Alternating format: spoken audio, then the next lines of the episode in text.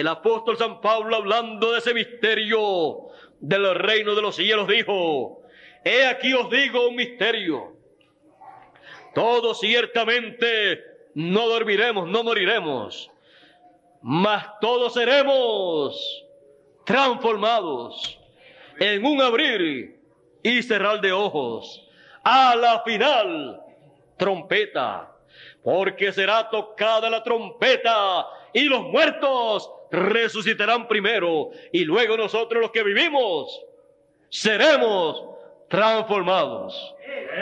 Ese misterio del reino de los cielos señalado para el tiempo de la trompeta final será una realidad para los que estén viviendo en este tiempo final, en esta tierra.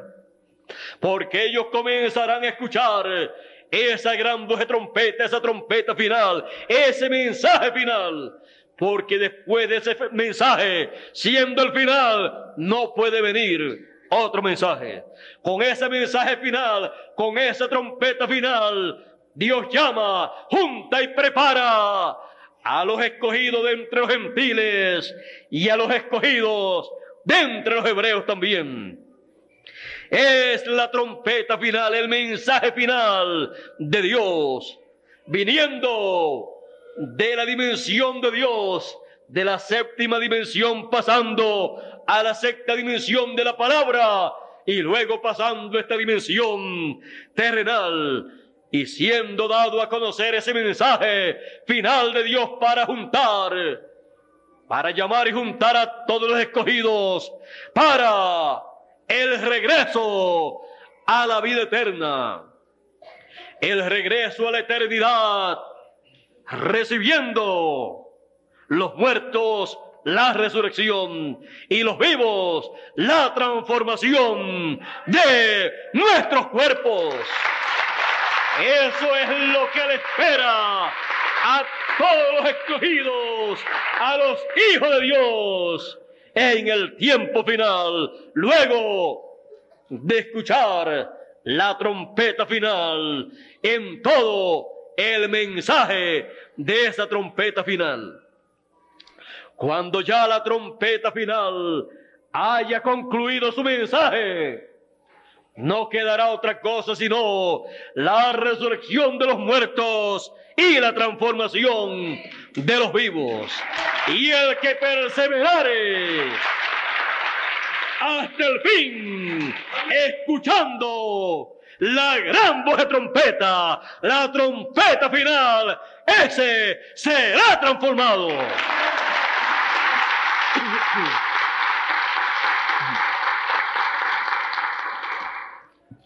y regresará a la casa de nuestro Padre Celestial. Jesús dijo, voy pues a preparar lugar para vosotros, porque en la casa de mi Padre muchas moradas hay. Si no fuera así, yo se los hubiera dicho, pero es así, muchas moradas hay. O sea, muchos cuerpos donde morar. Hay cuerpos celestiales, como también hay cuerpos terrenales. Hay cuerpos mortales, hay cuerpos inmortales. ya tenemos un cuerpo mortal, pero él dijo, voy a preparar lugar para ustedes, para que donde yo estoy, él no está en un cuerpo mortal, él dijo en una ocasión, nadie me quita la vida. Yo la pongo por mí mismo para volverla a tomar. Porque si el grano de trigo no cae en tierra y muere, él solo queda. Jesús estuviera en esta tierra caminando si no hubiera sido crucificado. Pero usted y yo no estaríamos aquí. Porque quedaría Él, pero solo. Y si Él quedaba solo, quedaba solo y triste. Porque los demás hijos de Dios no podían vivir en esta tierra porque Él era la única persona que podía redimir, regresar a los hijos de Dios a su posición original. Él es el único redentor. Es el único que tiene los derechos y el poder para llevar a cabo la redención. Si Él no daba su vida por nosotros, nadie la podía dar. Porque usted y yo y los demás seres humanos habían nacido por la unión de un hombre y de una mujer, ya apareciendo en este planeta Tierra con el pecado original, el pecado de la caída. Solamente Jesús apareció sin pecado original porque Él fue creado. Una célula fue creada en el vientre de María y se multiplicó célula sobre célula hasta formar ese cuerpo. Fue sangre divina la que estaba en ese cuerpo, sin pecado. El único que podía derramar su sangre para limpiar a todos los hijos de Dios de todo pecado. Razón tenía Juan el Bautista cuando lo vio y dijo, he aquí el Cordero de Dios que quita el pecado del mundo. Con su sangre quitó el pecado del mundo. Con su sacrificio y su sangre lo hizo posible. Y por dos mil años aproximadamente, haciendo intercesión por cada hijo de Dios, hasta que en el tiempo final se llega al momento de la venida del Hijo del Hombre con sus ángeles, llamando a los escogidos con gran voz de trompeta, resplandeciendo como el relámpago en el occidente. Estamos en ese tiempo, en esa etapa, para darle la bienvenida con gran voz de trompeta, con la trompeta de jubileo a todos los hijos, hijos de Dios, a todos los hijos de Dios en este tiempo final. Regresando al huerto del Edén, espiritualmente, regresamos. Y luego físicamente, literalmente regresamos a la eternidad al ser transformados. Y estaremos todos luego en el huerto del Edén, pero actualizado. No en el literal de aquel tiempo, sino en el huerto del Edén actualizado. Así como los hijos de Dios, con gran voz de trompeta, con la trompeta de libertad del jubileo, son llamados y juntados en el huerto del Edén actualizado, que es la edad de la piedra angular, la edad eterna. En el huerto del Edén estaban los querubines de gloria. En el huerto del Edén estaba el árbol de la vida. En el huerto del Edén se manifestaba la presencia y la voz de Dios en compañerismo con sus hijos. Y es en la edad de la piedra angular en donde aparecen de nuevo los querubines actualizados, porque los querubines actualizados son el ministerio de los ángeles del Señor que con gran voz de trompeta llaman y juntan a los escogidos. En el huerto del Edén actualizado, o sea, la edad de la piedra angular, la edad eterna, la edad octava. Ese es el huerto del Edén actualizado. Y es el ministerio de los ángeles del Señor, el ministerio de Moisés y Elías, de los dos olivos, el que con gran voz de trompeta, con la trompeta del jubileo, le da la bienvenida a todos los hijos de Dios de regreso al huerto del Edén actualizado. El huerto del Edén allá también estaba representado en el lugar santísimo del templo que hizo Moisés y del que hizo Salomón. Y también es actualizado el huerto del Edén y el lugar santísimo de aquellos templos el que hizo Moisés y el que hizo Salomón. Todo eso está actualizado en el lugar santísimo del templo espiritual del Señor Jesucristo, que es el cuerpo místico del Señor Jesucristo, en la edad eterna, en la edad de la piedra angular del cuerpo místico del Señor Jesucristo, está actualizado el lugar santísimo del templo del Antiguo Testamento. Por eso, en la edad de la piedra angular, está colocado el ministerio de los dos olivos, el ministerio de Moisés y Elías, el ministerio de los querubines actualizado.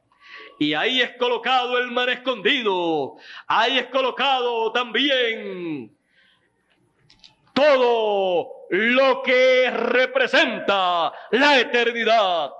La vara de Aarón que reverdeció en forma actualizada también en la edad eterna de la piedra angular. O sea, el ministerio según el orden de Melquisedec que es el único ministerio que reverdece para llevar a cabo el programa divino para nuestro tiempo. Es el ministerio que tiene la promesa de ministrar en el templo de Dios para toda la eternidad.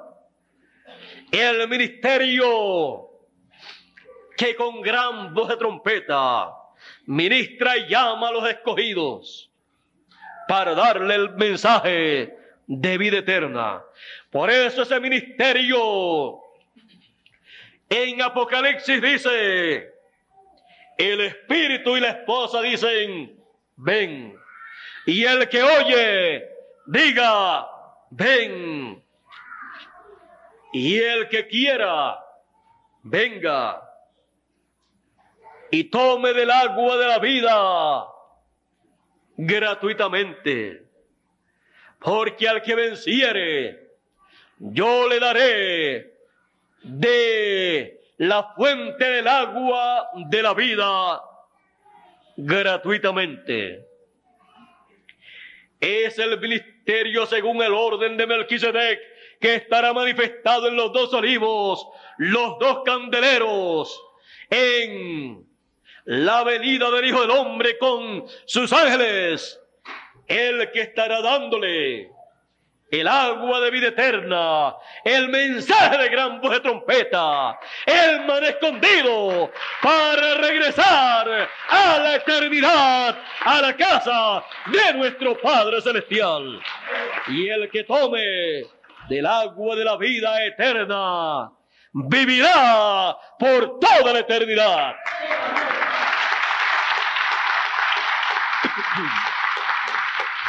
Eso es el mensaje de gran voz de trompeta.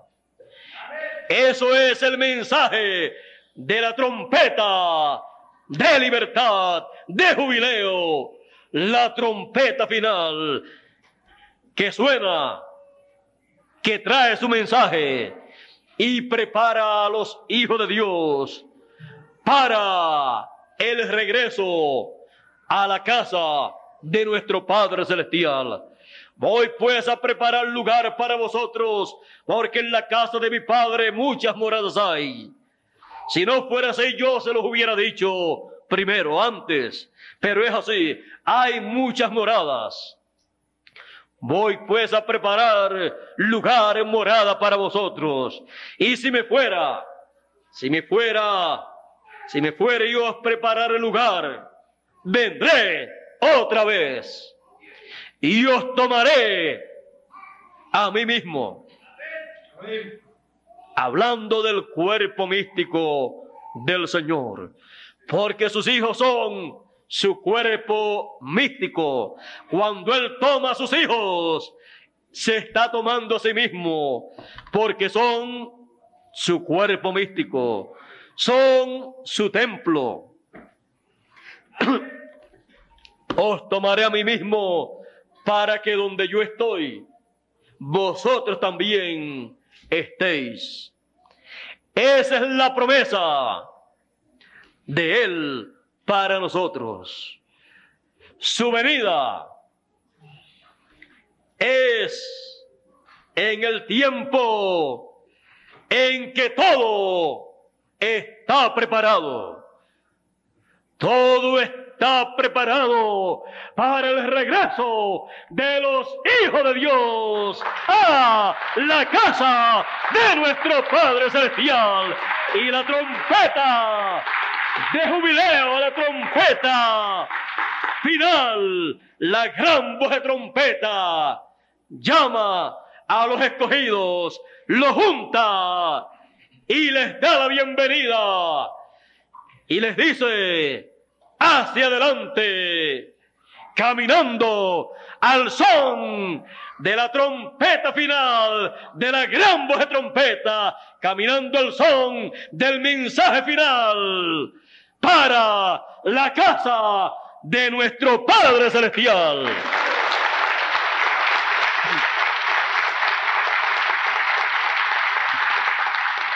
De regreso al Edén, al son de la trompeta de jubileo con grande jubileo, al son de la trompeta del jubileo, vamos a la casa de nuestro Padre Celestial. Estamos de regreso al Edén, a la eternidad, en forma espiritual. Estamos en esa edad del Edén, edad eterna. Y todo eso se materializará haciendo que usted y yo entremos a la eternidad para vivir para siempre, jamás, conforme a los planes y propósitos divinos para con sus hijos. Eso fue de lo que nos habló el apóstol San Pablo, que la creación aún gime esperando la adopción, la manifestación de los hijos de Dios, es a saber, la redención de nuestro cuerpo, la transformación de nuestro cuerpo, lo cual está por acontecer, porque ya tenemos la evidencia de que está por acontecer, porque lo que antecede a la resurrección y la transformación, que es la trompeta final, la gran voz de trompeta, la trompeta de jubileo, está llamando y juntando a todos los escogidos. Estamos con grande jubileo de regreso al Edén, de regreso a la casa de nuestro Padre, de regreso a la eternidad. La transformación de su cuerpo y la resurrección de los muertos ocurrirá de un momento a otro. Pero lo importante por el momento es estar atentos a la trompeta final, a la gran voz de trompeta, porque la transformación de nuestro cuerpo ocurrirá en todos aquellos que han estado atentos a la gran voz de trompeta. La gran voz de trompeta nos garantiza la transformación de nuestros cuerpos y la resurrección de los muertos. San Pablo dijo que sería a la final trompeta. Primero la trompeta final, luego la resurrección de los muertos y transformación de los vivos. Ninguna persona puede estar esperando la resurrección de los muertos ni la transformación de su cuerpo, a menos que no esté escuchando la trompeta final, la gran voz de trompeta en el mensaje final de Dios bajo el ministerio de los ángeles del Señor, el ministerio de Moisés y Elías, como fue representado en el monte de la transfiguración cuando apareció a cada lado del Señor Moisés y Elías, mostrando allí la segunda venida del Hijo del Hombre y su orden. Así es en este tiempo.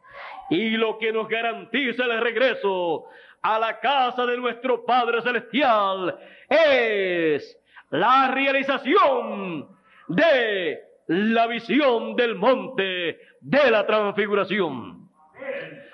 Cuando usted y yo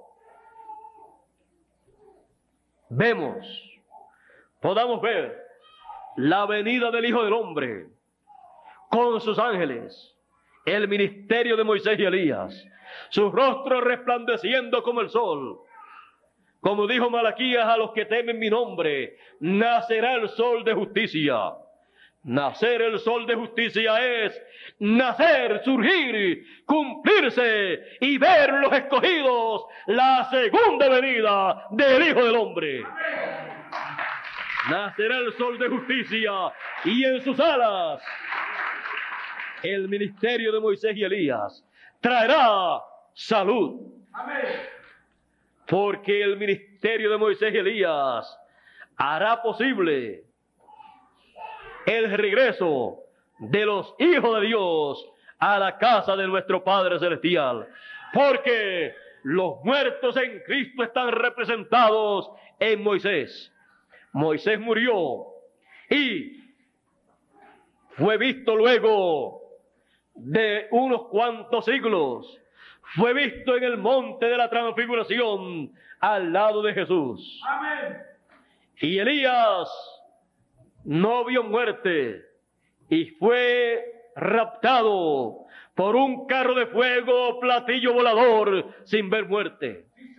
¿Cómo serán raptados los hijos de Dios que están vivos en el tiempo final? Para eso son los carros de fuego o platillos volador, como le llaman hoy en día a los carros de fuego. Será para llevar a cabo la resurrección de los muertos y la transformación de los vivos. Y está ligado completamente a nuestros cuerpos teofánicos de la sexta dimensión. Por eso los carros de fuego son de otra dimensión. Amén. Estamos en el tiempo en que la resurrección de los muertos y la transformación de los vivos tiene que ocurrir. Amén. Y la evidencia de que tiene que ocurrir, la tendremos nosotros al tener la venida del Hijo del Hombre con sus ángeles, llamando y juntando a todos los escogidos con gran voz de trompeta.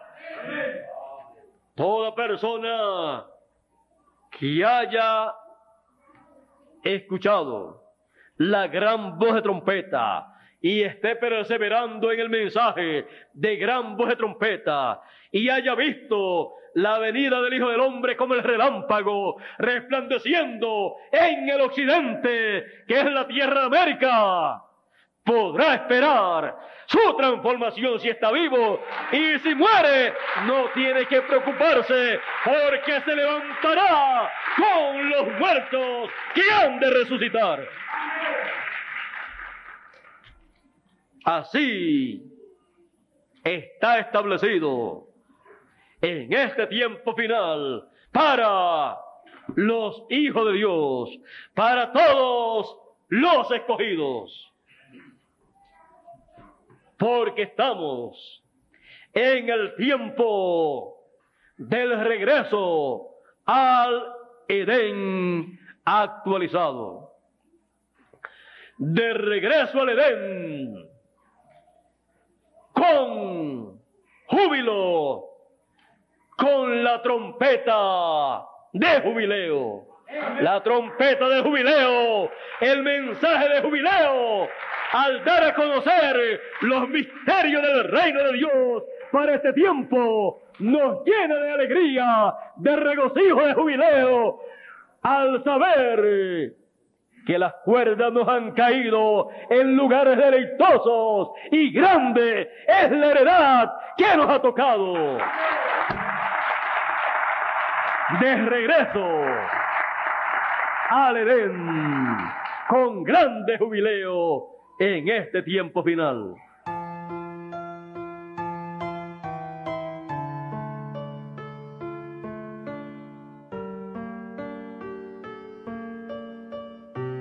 Ahora vean, Salomón fue el tipo del que se sentará en el trono de David. Y Salomón fue el que edificó el templo de Dios allá en Israel. ¿Y quién es el que edifica el nuevo templo, el templo de Dios, que es la iglesia del Señor Jesucristo? Jesucristo, el Hijo de David él es el que edifica el templo de Dios y Él es el que se siente en el trono de David para reinar por toda la eternidad. Y Él es el que ha estado sentado en el trono del Padre en el cielo. Y Él sale del trono del Padre para sentarse en el trono de David, que es el trono que Él hereda aquí en la tierra para reinar sobre el pueblo hebreo y sobre todas las naciones. Todo esto está contenido en el séptimo sello. Todo esto es, todos estos misterios están encerrados en el séptimo sello. Hemos visto en esta ocasión todos estos misterios proféticos que están en el Antiguo Testamento y Nuevo Testamento que corresponden a este tiempo final para ser cumplidos.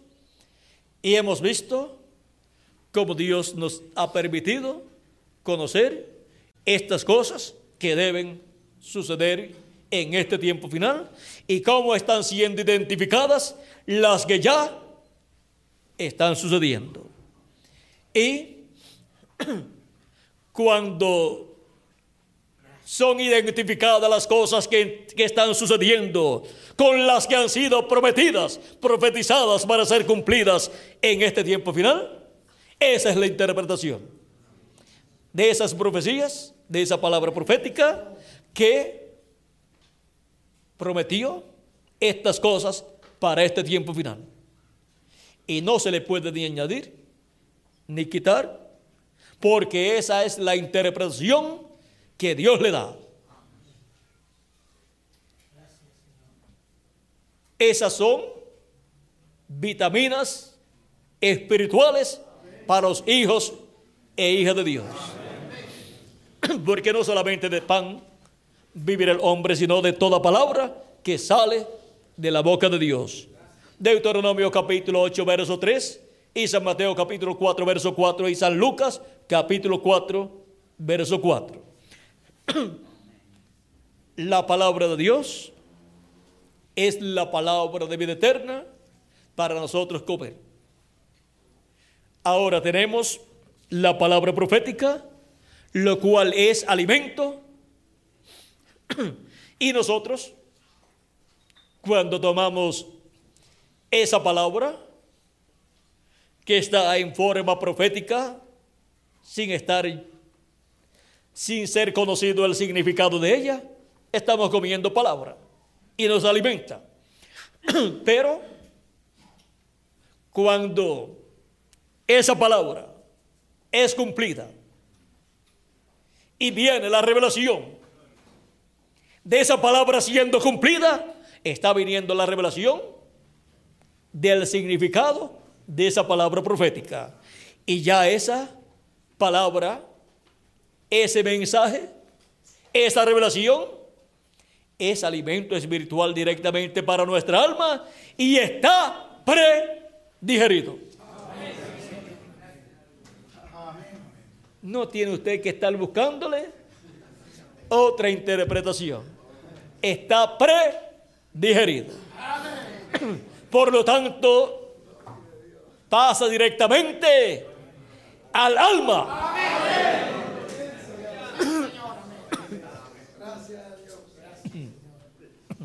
Y eso es lo que Dios está haciendo en nuestro tiempo. Dándonos las vitaminas, los nutrientes de su palabra y lo está colocando en forma predigerida. Acá le llaman a, a los productos predigeridos, vamos a ver cómo es que le llaman acá. Tienen un nombre los productos eh, predigeridos.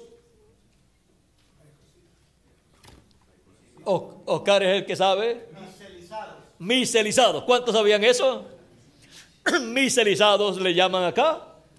Son productos eh, eh, para una alimentación, se llama algo nutrición celular. Son nutrientes que van directamente al torrente sanguíneo, van a las células, van al corazón. Y así es la palabra de Dios para nuestra edad y nuestra dispensación. Esa va directamente a nuestra alma y fluye a través del cuerpo místico de Cristo y a través de todo nuestro ser para darnos así la fe, la revelación para ser transformados y raptados. Así como Abraham, por la palabra que había recibido Isara, para tener un hijo, el hijo prometido, alrededor de esa palabra se llevó a cabo la transformación de sus cuerpos. El rejuvenecimiento de ellos fue llevado a cabo alrededor de esa palabra. Y ahora los escogidos de Dios están haciéndose la palabra. Y la palabra se está haciendo carne en cada uno de los escogidos de Dios. Y está entrando directamente a nuestra alma. Y a nuestra sangre y a todo nuestro ser y a todas nuestras células. La palabra del Dios viviente. Para pronto ser transformados y raptados en este día postrero. Nuestro hermano Branham almacenó mucho alimento. Y ahora estamos comiendo mucho alimento ya pre-cocido para que nadie tenga que irse a cocinar. Ya todo está preparado. Ha sido preparado por Dios en nuestra edad y nuestra dispensación, todo lo que ha sido almacenado desde el Génesis hasta el Apocalipsis y por los ángeles mensajeros de las edades de la iglesia gentil, está siendo servido en este tiempo final, todo lo correspondiente a este tiempo final. Y eso es nutrición celular para cada escogido de Dios en este tiempo final. Por eso es que cuando comenzamos, y Miguel salió con cuántos cassettes, Miguel? Cinco cassettes que contenían cuántos mensajes? Tres mensajes nada más. Tres mensajes en cinta de cassette. Con eso comenzó Miguel su recorrido por la América Latina y el Caribe. Y así como cuando Jesús tomó unos pececitos, poquititos, los multiplicó y después comieron. En una ocasión cuatro mil personas y en otra ocasión cinco mil personas, sin contar los niños y las mujeres. Y ahora toda la América Latina y el Caribe está comiendo la palabra de Dios para vida eterna. Así es que no ha menguado la harina de qué? De la botija, de la de la tinaja y el aceite de la botija tampoco ha menguado. Ha seguido fluyendo y ha seguido la unción del Espíritu de Dios sobre su iglesia. Y no faltará en ningún momento nuestro alimento espiritual. Nuestro hermano Branham también en términos de las matemáticas dijo que los sellos o los truenos era álgebra.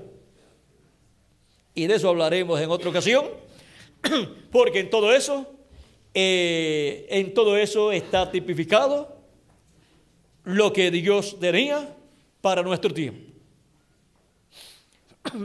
Ahora podemos ver cómo a través del Antiguo Testamento, Nuevo Testamento y profecías de los ángeles y mensajeros de las edades de la iglesia gentil, los que profetizaron, encontramos que están en forma profética encerrados los misterios del séptimo sello en las cosas que profetizaron para este tiempo final.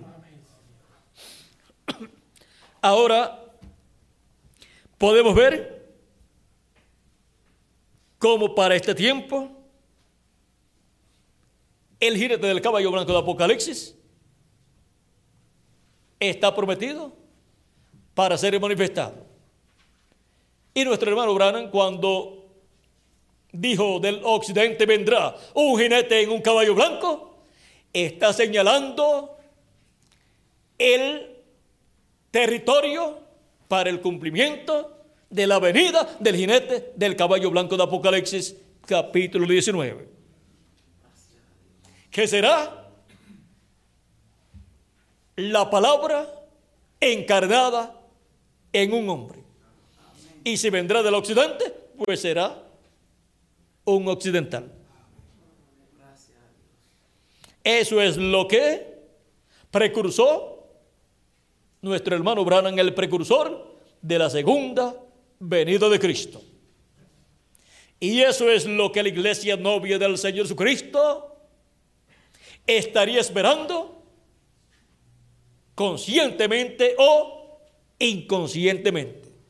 Pero más, los que han estado inconscientes en cuanto a lo que ha sido prometido para este tiempo final, que los que han estado conscientes de lo que fue prometido y de lo que precursó nuestro hermano Abraham. Pero hemos visto a través de su mensaje lo que él precursó como la venida del jinete del caballo blanco de Apocalipsis capítulo 19. La palabra encarnada en un hombre. Y lo que precursó como la venida de Elías, el quinto Elías, uno de los dos olivos de Apocalipsis 11. Un hombre de este tiempo ungido con el mismo espíritu que estaba en Elías, con el Espíritu Santo, operando el ministerio de Elías por quinta ocasión. Ahora cuando somos realistas y nos enfrentamos a lo que ha sido prometido, a la palabra profética, no a las ideas humanas, sino a la palabra profética, entonces tenemos que encarar la realidad y tenemos que encarar la, la situación que corresponde a este tiempo final y reconocer la palabra profética que fue hablada, inspirada por el Espíritu Santo a través de los profetas del Antiguo Testamento y del Nuevo Testamento y de los ángeles mensajeros del Señor Jesucristo.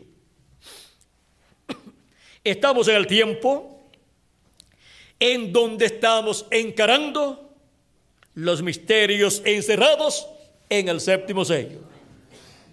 Y uno tiene que ser valiente para encarar la realidad de lo que ha sido prometido. Y no ser una persona miedosa, una persona,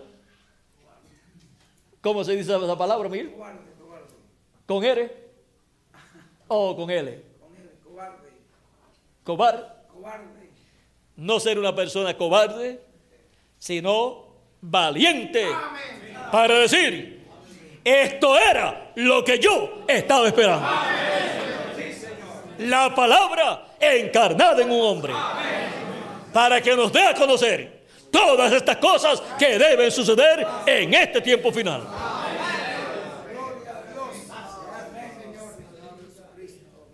Los misterios encerrados en el séptimo sello. Usted es un misterio también que estaba encerrado en el séptimo sello. Y por eso con el con la apertura y llamado en el séptimo sello ha dicho usted presente. Como dijeron presente los escogidos de cada edad, cuando el mensajero de cada edad trajo la voz de Dios, el mensaje de Cristo y llamó a los escogidos de cada edad. Y los untó porque escucharon la voz de Cristo a través del mensajero. Y los escogidos de nuestro tiempo, que serán transformados y raptados, escucharán la voz de Cristo, el ángel del pacto, el Espíritu Santo, viniendo en este tiempo final y dándonos a conocer todas estas cosas que deben suceder pronto. Le estarán dando la bienvenida al jinete del caballo blanco de Apocalipsis 19. No fue para eso que dijo el precursor de la segunda venida de Cristo que él vino, para preparar un pueblo para que le diera la bienvenida al Señor en su venida. Vamos a ver eh, si lo encuentro rapidito por aquí, se los daré. Encontré dos a la vez. Los dos que quería conseguir, encontré uno en esta página y el otro en esta página, ya marcadito para mí y para todos ustedes.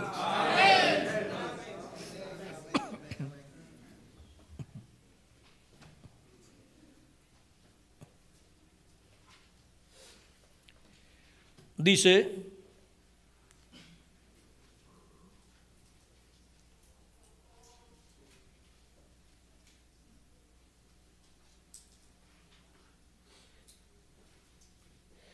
hablando del precursor de la segunda venida de Cristo, dice, pero él no dijo, eh,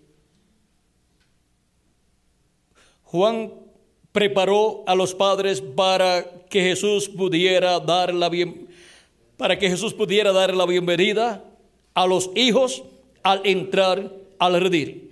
Ahora este profeta sobre el, sobre el cual caerá el espíritu de Elías preparará a los hijos para dar la bienvenida a Jesús.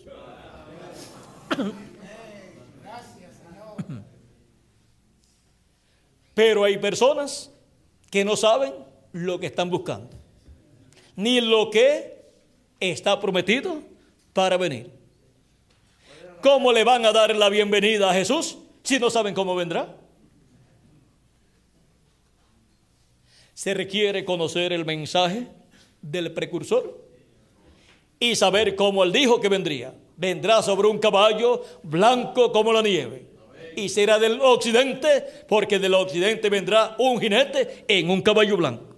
Y será completamente Emanuel, la palabra de Dios encarnada en un hombre.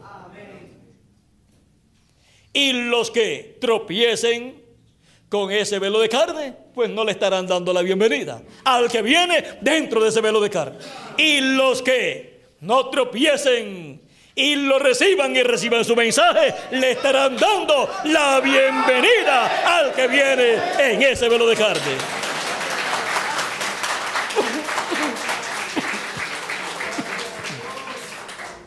le estarán dando, dando la bienvenida al jinete del caballo blanco de Apocalipsis 19 que vendría en un hombre de este tiempo final. Y más claro, nosotros decimos allá en Puerto Rico, no canta un gallo. Eso no tiene que una otra persona venir a interpretarlo. Ya está interpretado.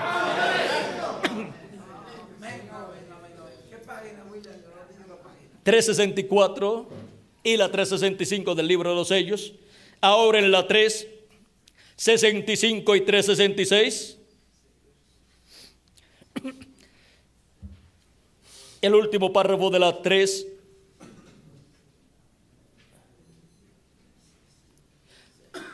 ...365 ahora... En el último párrafo dice, aunque él no será popular, o sea, el precursor, sí será vindicado por Dios. Así como Jesús vindicó a Juan y el Espíritu Santo vindicó a Jesús, nosotros podemos tener la confianza, nosotros podemos tener la confianza que este hombre será primeramente vindicado por el Espíritu, obrando en su vida con hechos de poder que serán indiscutibles y no hallados en ningún otro lugar. Y Jesús mismo, al volver, le vindicará así como lo hizo con Juan. ¿Quién va a vindicar al precursor de la segunda venida de Cristo como el Elías que tenía que venir precursando la segunda venida de Cristo? Jesús en su segunda venida.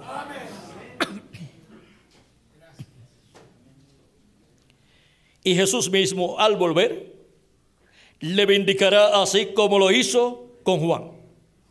Juan testificó, Juan testificó que Jesús venía. Este hombre también, como Juan, testificará que Jesús viene. Y el mismo regreso de Cristo probará que este hombre en verdad era el precursor de su segunda venida. Esta es la evidencia final que este hombre es en verdad el profeta de Malaquías 4, porque Jesús mismo aparecerá al final de la edad gentil. Entonces será demasiado tarde para aquellos que le han rechazado. ¿Cuál será la vindicación final de que el reverendo William Branham es el precursor de la segunda venida de Cristo? El regreso de Cristo, o sea, la venida de Cristo. Y Cristo en su venida lo vindicará y dará testimonio como Jesús hizo con Juan el Bautista, diciendo, Él es aquel Elías que había de venir, si ustedes lo quieren recibir. y lo vindicó como profeta también, porque dijo que salisteis a ver al desierto a una persona vestido con vestiduras delicadas? ¿Qué salisteis a ver al desierto? ¿Un profeta? Sí, os digo, y más que profeta, porque este es aquel del cual fue dicho, he aquí, vamos a leerlo San Mateo capítulo 11.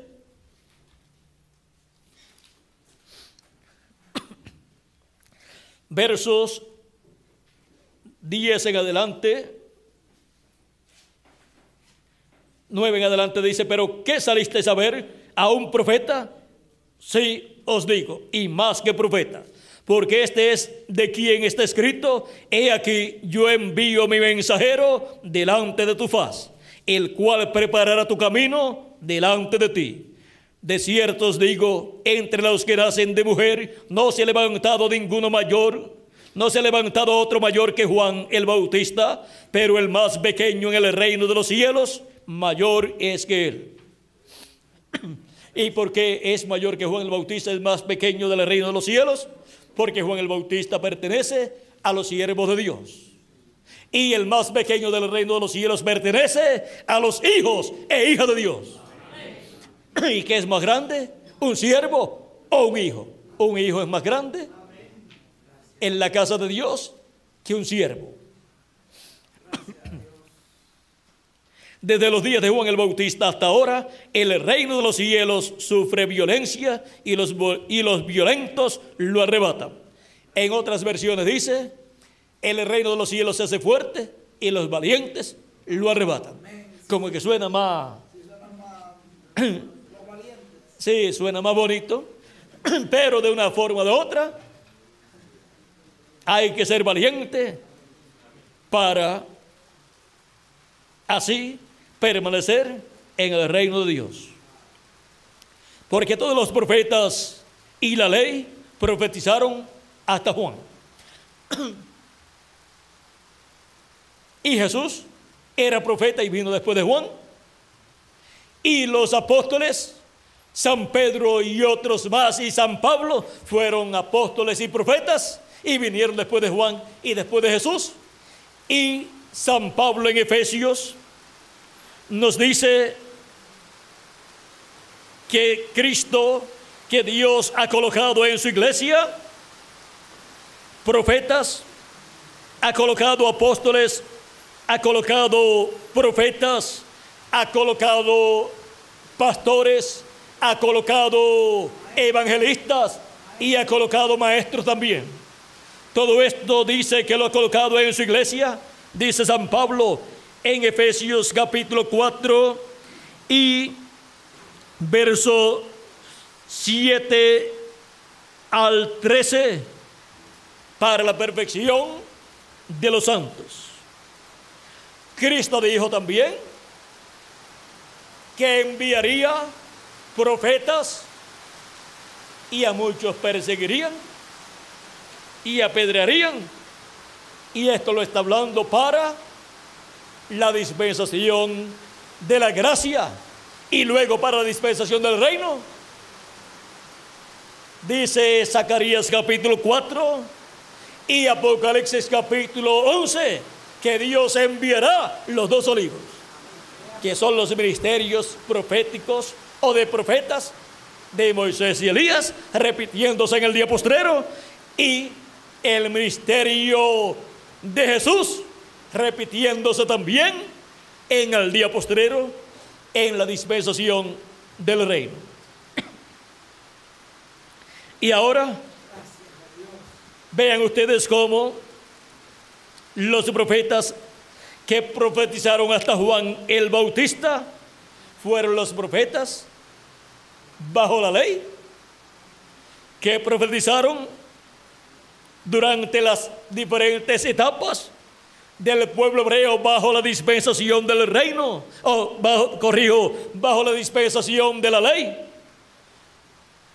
Y Juan el Bautista fue el séptimo profeta mensajero de la iglesia hebrea bajo la ley. Y luego de él vino Jesús el profeta de los profetas para dispensación de la gracia y para la edad de la piedra angular, siendo él la edad de la piedra angular de aquel tiempo. La piedra que los edificadores desecharon. Jesucristo en su primera venida. Ahora, vean cómo Jesús da testimonio de Juan, diciendo quién era Juan. Dice,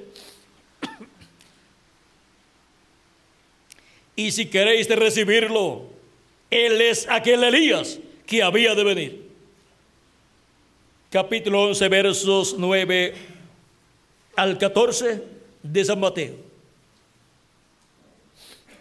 Ahora podemos ver que Jesús vindicó, o sea, confirmó que Juan el Bautista era el precursor de la venida de Cristo, que vendría delante de él, delante del Señor, preparándole el camino. Y los que recibieron a Juan y luego recibieron a Cristo, le estaban dando la bienvenida a Jesucristo en su primera venida. No se le puede dar la bienvenida al Mesías en su venida, quedándose solamente con el precursor. Porque la obra del precursor es preparar al pueblo para que crean en el que viene después de él. San Pablo dice en el libro de los Hechos capítulo 19 que eso es así. Dice capítulo 19 del libro de los Hechos, verso 1 en adelante, dice, aconteció que entre tanto que Apolos estaba en Corinto, Pablo, después de recorrer las regiones superiores, vino a Éfeso y hallando a ciertos discípulos, les dijo, ¿recibisteis el Espíritu Santo cuando creísteis? Y ellos le dijeron, ni siquiera hemos oído si hay Espíritu Santo. Entonces dijo, ¿en qué pues fuisteis bautizados? Ellos dijeron, en el bautismo de Juan. Dijo, dijo Pablo, Juan bautizó con bautismo de arrepentimiento, diciendo al pueblo que creyesen en aquel que vendría después de él. Esto es en Jesús el Cristo. Juan bautizó con bautismo de arrepentimiento en agua, diciendo que creyeran en el que vendría después de él. Y estas personas Miren ustedes, no estaban creyendo en Jesús, estaban creyendo solamente en el precursor, Juan el Bautista, pero tenían que pasar al precursado y creer en el precursado que era Jesús de Nazaret, para poder recibir el bautismo del Espíritu Santo. Porque Juan dijo, yo les bautizo con agua, pero el que viene después de mí les bautizará con Espíritu Santo y fuego. Y ahora tenemos la promesa para este tiempo final, para los escogidos de Dios, para la iglesia de Jesucristo, de un bautismo del Espíritu Santo en toda su plenitud, en donde los muertos en Cristo resucitarán en cuerpos eternos y nosotros los que vivimos seremos transformados. Eso es la plenitud del Espíritu Santo para cada hijo e hija de Dios. Eso es la adopción de los hijos e hijas de Dios. Y así como se requería, luego de creer en el precursor, creer en el precursado para recibir el bautismo del Espíritu Santo y fuego, para recibir el bautismo del Espíritu Santo en toda su plenitud con la transformación de nuestros cuerpos, con nuestra adopción, con la adopción del cuerpo, que es la transformación de nuestro cuerpo, la redención del cuerpo, de la cual habla San Pablo en el capítulo 8, versos 14 al 35 del libro de la carta a los romanos. Adopción o manifestación de los hijos de Dios, por la cual clama toda la creación para esa adopción se requiere no solamente creer en el precursor, sino en el precursor. Porque la fe para ser transformados y raptados no la trae el precursor, la trae el precursado. Viene en el séptimo sello. La fe para el rapto la dan los siete truenos de Apocalipsis 19, capítulo 10, que son la voz de Cristo en su venida en este día postrero, dándonos a conocer todas estas cosas que deben suceder pronto, dándonos a conocer el misterio del séptimo sello, el misterio de su venida, el misterio de la venida del jinete del caballo blanco de Apocalipsis 19, que es la venida.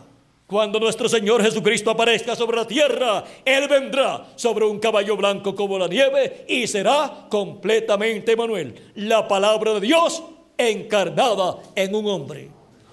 Ese es el misterio de su venida. La palabra encarnada en un hombre. Y ese es el misterio que abren los siete truenos de Apocalipsis capítulo 10 a la iglesia del Señor Jesucristo en este tiempo final. Y esa es la apertura del séptimo sello en cuanto a su cumplimiento y en cuanto a ser dado a conocer ese misterio a la iglesia del Señor Jesucristo. Esa es la apertura del séptimo sello para así poder ver los misterios escondidos en el séptimo sello, que son los misterios escondidos en la segunda venida de Cristo como el león de la tribu de Judá, como rey de reyes y señor de señores en su obra reclamo. La venida, el misterio de la venida de la palabra encarnada en un hombre en el día postrero. Ese es el misterio más grande de todos los misterios de la Biblia, el cual sería revelado a la iglesia de Jesucristo en este día postrero. Los misterios encerrados en el séptimo sello.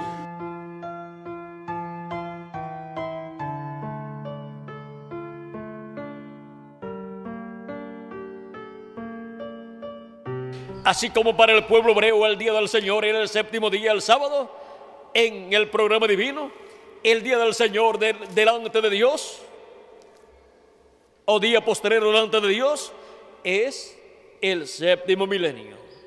Y ahora Juan fue transportado al séptimo milenio y escuchó la voz de Cristo como una gran voz de trompeta, hablándole todas estas cosas que iban a suceder y le fueron mostradas a Juan en forma simbólica. Ahora, es muy importante comprender estas cosas para así poder comprender todas estas cosas que deben suceder pronto en este tiempo final. Vean,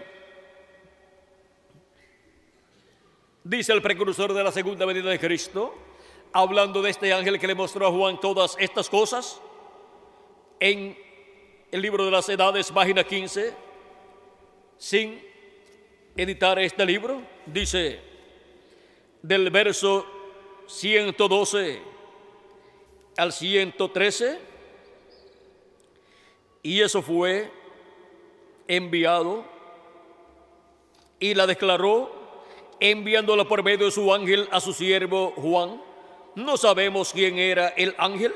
La Biblia no declara quién era el ángel, pero sí sabemos que era un profeta. Ese ángel del Señor Jesucristo, vean ustedes, dice el precursor de la segunda venida de Cristo que es un profeta. Porque la Biblia dice, yo Jesús he enviado mi ángel para daros testimonio de estas cosas, las cuales pronto acontecerán, para dar testimonio de estas cosas que sucederán pronto, dice la Escritura. Siempre que Dios ha enviado un profeta es para dar testimonio de las cosas que han de suceder y para llamar al pueblo a la palabra de Dios. Son los profetas los que vienen dando testimonio de las cosas que han de suceder, o sea, vienen profetizando y este ángel del Señor Jesucristo viene profetizando las cosas que han de suceder.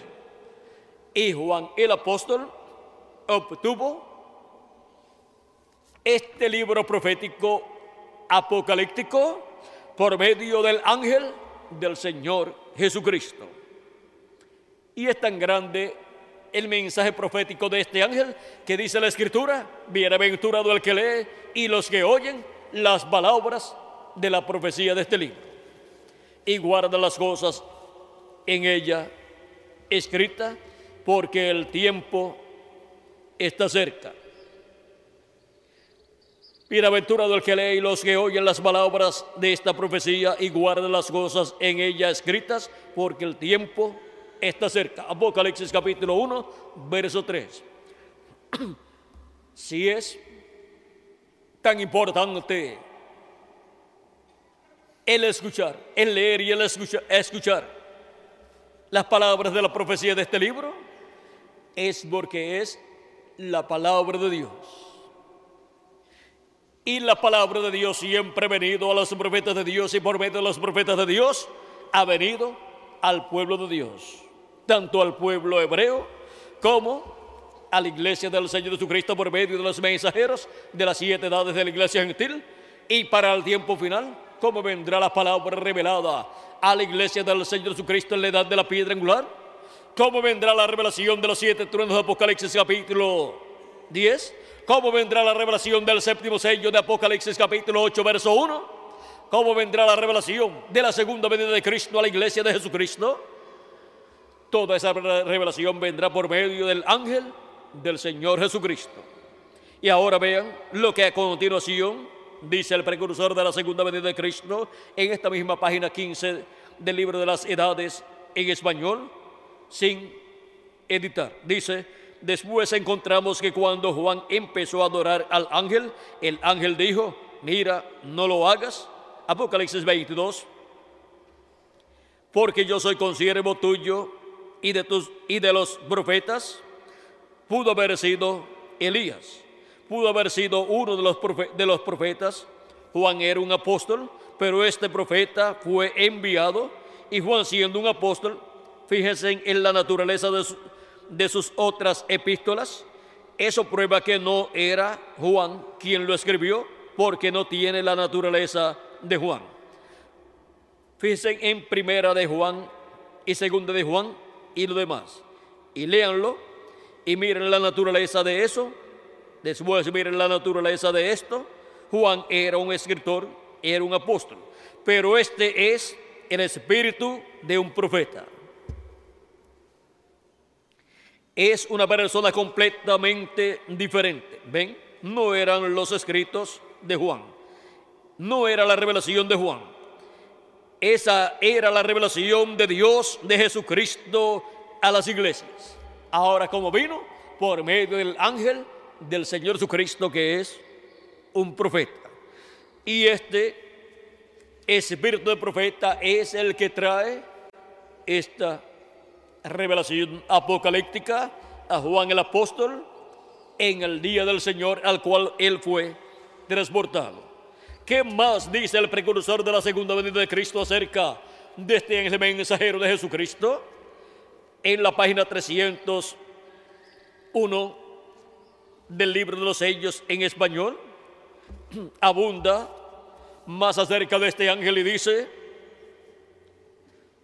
noten bien, en el tiempo cuando Dios iba a librar al mundo antes del diluvio, Él mandó un águila. Recuerden que un águila siempre representa un profeta. Por eso dice la escritura que Dios llevó en las alas, en alas de águila, de la gran águila, al pueblo hebreo. Los sacó de Egipto y los llevó a la tierra prometida por medio del ministerio del ángel del pacto, del ángel de Jehová, a través del profeta Moisés. Y después continuó a través de Josué. Cuando decidió librar a Israel, también mandó un águila. ¿Ese fue quién? Moisés. ¿No cree usted que cuando Juan estaba en la isla de Pasmos, este mensaje era tan perfecto que aún no podía ser confiado a un ángel? Ahora un ángel es un mensajero, pero ¿sabía usted que aquel mensajero era un profeta? ¿Lo creen? Vamos a probarlo. Veamos Apocalipsis 22, verso 9 para ver si, para ver si no era un águila. Él era un ángel, un mensajero, pero era un profeta. el cual reveló Juan completamente este libro de Apocalipsis. Ahora veamos lo que Juan vio. Yo Juan soy el que ha oído y visto estas cosas, y después que las hube oído y visto, me postré para adorar los pies del ángel que me mostraba estas cosas. Y el ángel, y él, el ángel, me dijo, mira, no lo hagas. Ningún verdadero profeta recibirá adoración o mensajero alguno, porque yo soy consiervo tuyo y con tus hermanos los profetas y con los que guardan las palabras de este libro. Adora a Dios. Apocalipsis 22, 8 al 9. Ahora, el libro era tan importante y es la palabra de Dios. Cuidado, cuando la palabra de Dios es revelada, tiene que ser traída por el profeta, porque solamente a él llega la palabra de Dios. No llega por medio de otra clase de personas, sino por medio de un profeta enviado por Dios para cierta edad y cierta dispensación. Y ahora aquí, este ángel del Señor Jesucristo, vean ustedes, es un profeta. Y ahora hemos visto que, dice el precursor de la segunda venida de Cristo, pudo haber sido Elías. Y ahora, en la página 326 del libro de los sellos en español, miren lo que dice. Moisés será la misma persona. Hallamos lo mismo en Apocalipsis 22, verso 8. Moisés será la misma persona. Hallamos lo mismo donde? En Apocalipsis 22, verso 8. ¿Y qué fue lo que leímos en Apocalipsis 22, verso 8? Que Juan dice que cuando él hubo oído y visto las cosas que el ángel le mostró, se postró delante del ángel para adorarlo y él le dijo, que no lo hiciera. Moisés, uno de los dos olivos será, ¿quién? Apocalipsis 22, verso 8 al 9, que es el ángel del Señor Jesucristo.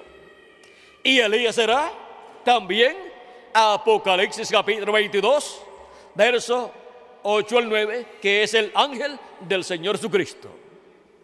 Y ahora vean quién es ese quién es ese ángel del Señor Jesucristo que le dio a Juan la revelación del libro del Apocalipsis. Y fue, fue transportado Juan por este ángel al día del Señor para recibir esta revelación apocalíptica de todas las cosas que iban a suceder. Y en Apocalipsis capítulo 22, verso 6, veamos lo que aquí dice. Capítulo 22, verso 6 dice, y me dijo, vamos a ver, y capítulo 4,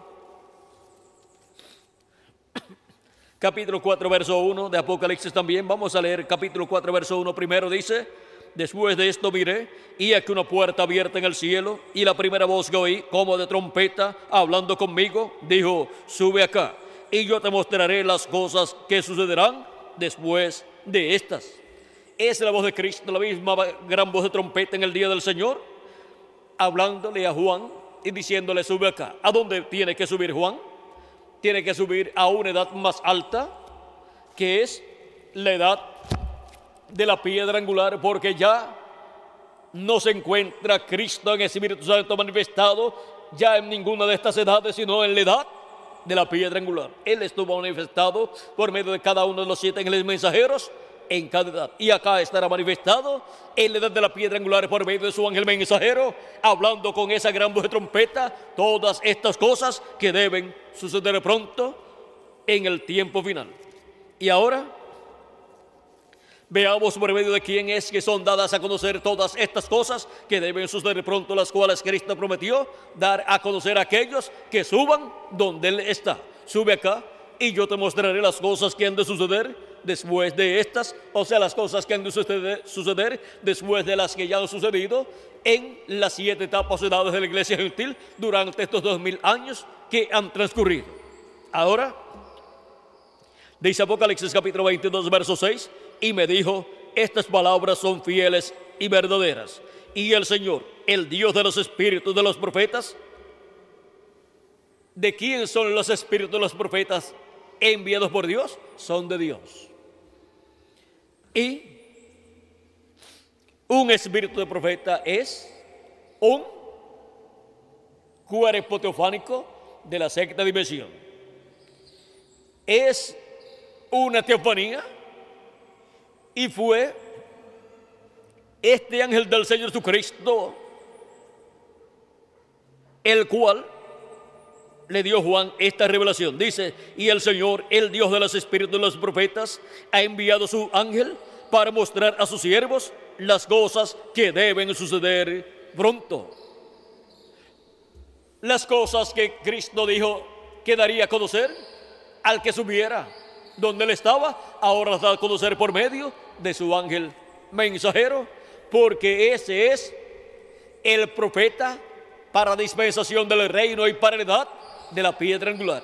Y toda revelación de Dios tiene que venir por medio de un profeta a la raza humana. Y ahora, en Apocalipsis capítulo 22, verso 16 dice, yo Jesús he enviado mi ángel para daros testimonio de estas cosas en las iglesias. ¿A quién he enviado? A su ángel mensajero.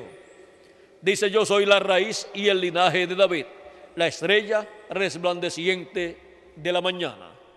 Es por medio de su ángel mensajero que Jesucristo se manifiesta en el día postrero y le habla a su iglesia todas estas cosas que deben suceder pronto y manifiesta estos atributos de la estrella resplandeciente de la mañana y también de la raíz y el linaje de David y también del sol de justicia naciendo.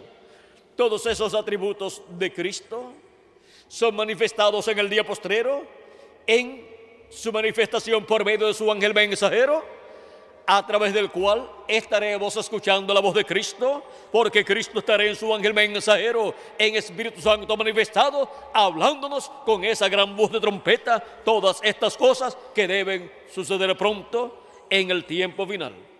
Y ahora, Juan vio esta manifestación de Jesucristo a través de su ángel mensajero y vio estos atributos de Cristo manifestados por medio de su ángel mensajero y quiso adorar al ángel de Jesucristo en dos ocasiones, en Apocalipsis capítulo 19, versos 9 al 10 y en Apocalipsis capítulo 22, versos 8 al 9.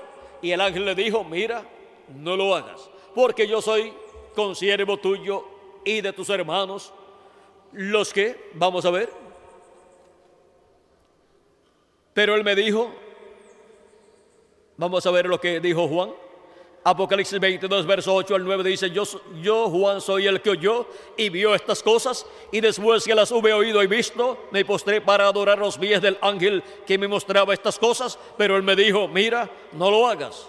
Yo soy consiervo tuyo, de tus hermanos los profetas y de los que guardan las palabras de este libro. Adora a Dios. Aquí este ángel rechaza la adoración que Juan le quiere ofrecer. ¿Por qué? Porque este ángel no es el Señor Jesucristo, sino que es el ángel del Señor Jesucristo. Jesús dice, yo Jesús he enviado mi ángel para daros testimonio de estas cosas en las iglesias. El ángel del Señor Jesucristo viene dando testimonio de todas estas cosas que deben suceder en este tiempo final es el tiempo para la manifestación de este ángel en carne humana, el cual estuvo en su cuerpo teofánico, el cual fue manifestado y le reveló a Juan estas cosas que deben suceder y fueron escritas en estos símbolos apocalípticos, así como también se encuentran en el libro del profeta Daniel. Ahora podemos ver así como Cristo ministró antes de venir en carne humana, tenemos al ángel del Señor Jesucristo ministrando a Juan este libro del Apocalipsis antes de venir en carne humana en el día postrero. Solamente de dos personas tenemos evidencia bíblica de que hayan ministrado la palabra de Dios antes de venir en carne humana. Uno, Jesucristo, y el otro, el ángel del Señor Jesucristo. Y ahora, para el día postrero, este ángel tiene que estar en carne humana manifestado en la tierra, así como estuvieron manifestados en la tierra los profetas de Dios enviados en cada edad y en cada dispensación para tener sus ministerios aquí en la tierra en medio del pueblo de Dios y profetizar las cosas que le fueron encomendadas, profetizar. Por eso, la palabra de Dios la tenemos gracias a que Dios envió ángeles, o sea, espíritus de profetas, de edad en edad y de dispensación en dispensación, los envió en carne humana, porque Dios es el Dios de los espíritus de los profetas. Y ahora, un espíritu de profeta, vean ustedes, es enviado de edad en edad y de dispensación en dispensación en carne humana para ministrar, para traer la palabra de Dios al pueblo de Dios. San Pablo en su carta a los hebreos nos habla diciendo de la siguiente manera. Hablando de los ángeles ministradores, dice, no son todos espíritus ministradores enviados para servicio a favor de los que serán herederos de la salvación. Estos ángeles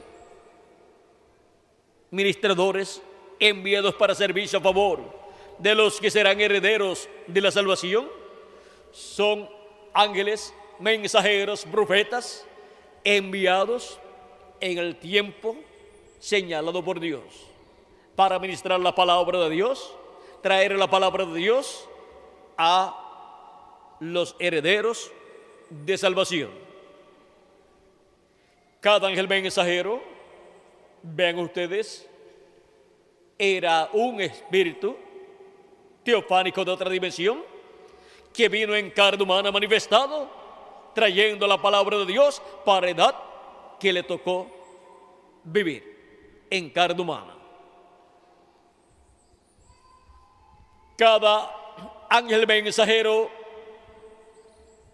correspondiente a las siete iglesias o siete edades de la iglesia, que son las siete etapas de la iglesia de Jesucristo, durante la dispensación de la gracia, en el lugar santo del templo espiritual de Cristo están representados en las siete lámparas y son señalados también como los siete espíritus de Dios que recorren toda la tierra.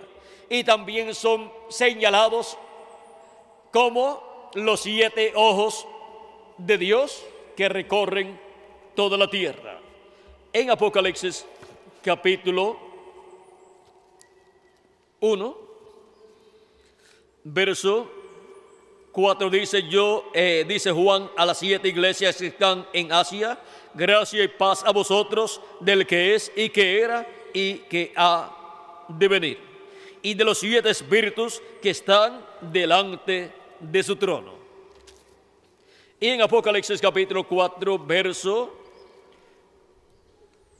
4 al 5 dice,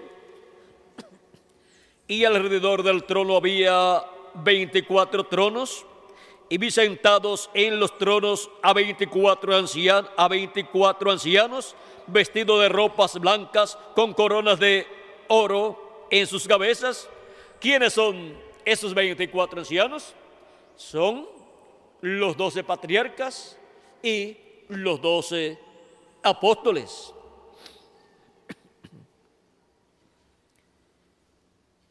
Y del trono salían relámpagos y truenos y voces, y delante del trono ardían siete lámparas de fuego, las cuales son los siete espíritus de Dios. Y en el capítulo 5, versos, verso 6 dice, y miré, y vi en medio del trono y de los cuatro seres vivientes y en medio de los ancianos, estaba en pie un cordero como inmolado, que tenía siete cuernos y siete ojos, los cuales son los siete espíritus de Dios enviados por toda la tierra. Y ahora, vean como los siete espíritus de Dios enviados por toda la tierra son la manifestación del Espíritu Santo en cada ángel mensajero de cada una de las edades de la iglesia gentil. Y recorrieron desde Asia Menor, Europa y Norteamérica. Y para el día postrero,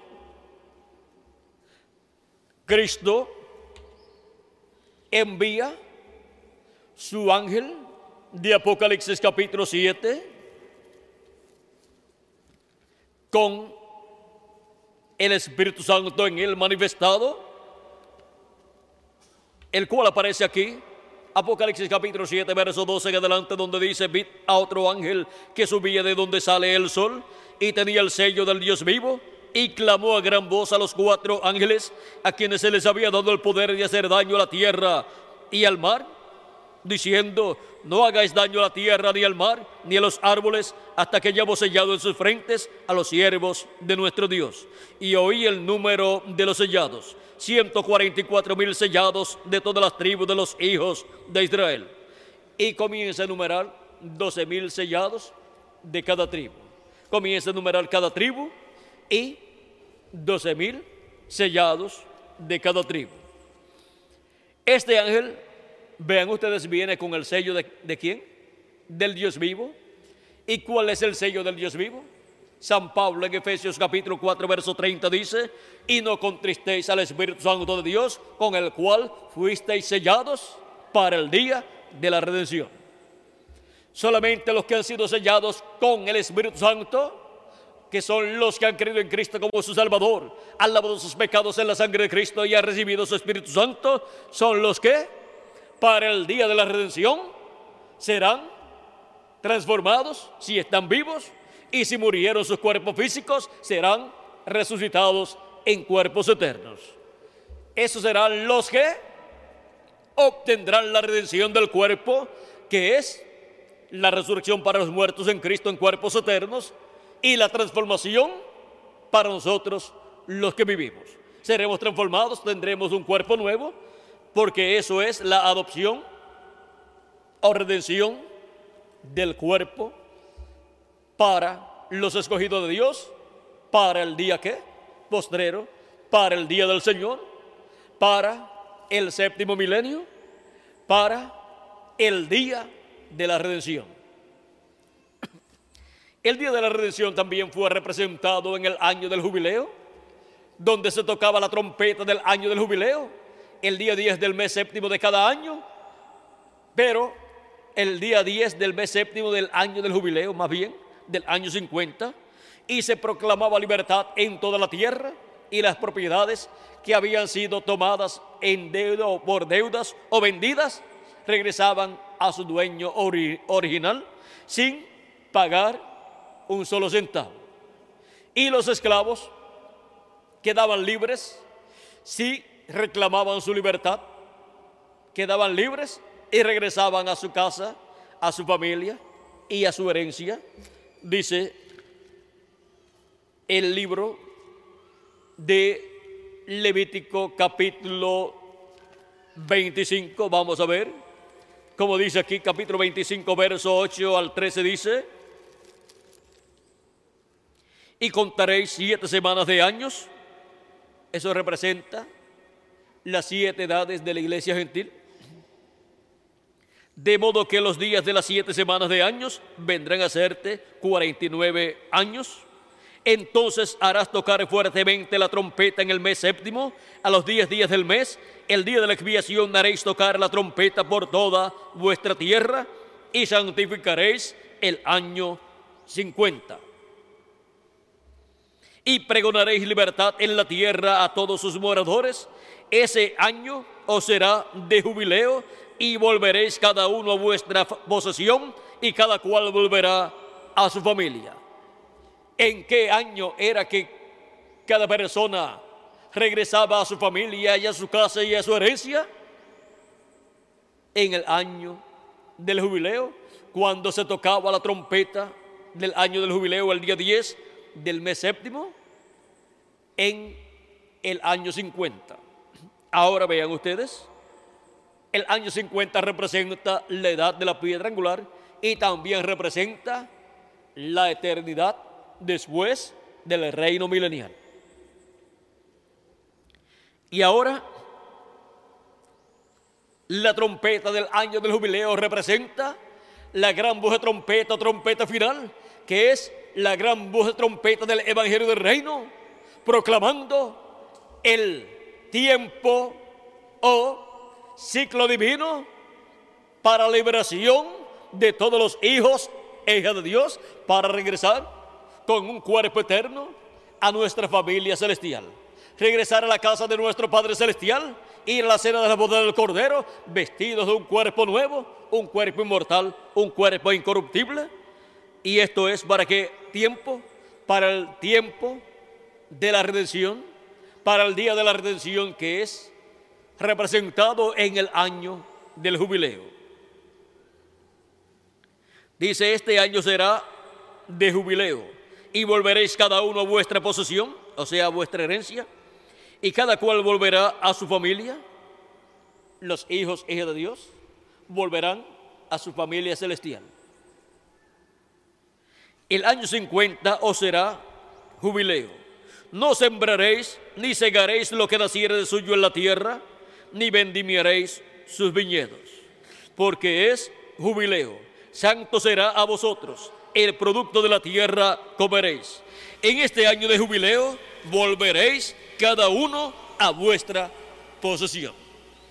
Y cada hijo de Dios volverá a su herencia, a su posesión, volverá a la posesión de vida eterna, con un cuerpo eterno y con todo el poder y autoridad que Dios le dio a Adán en el principio, pero que perdió a causa de la caída. Todo eso será restaurado en el año del jubileo actualizado, en el día postrero, en la edad de la piedra angular, que es la que está representada en el año del jubileo, así como también está representado en el año del jubileo, el tiempo en donde se entra a la eternidad después del milenio.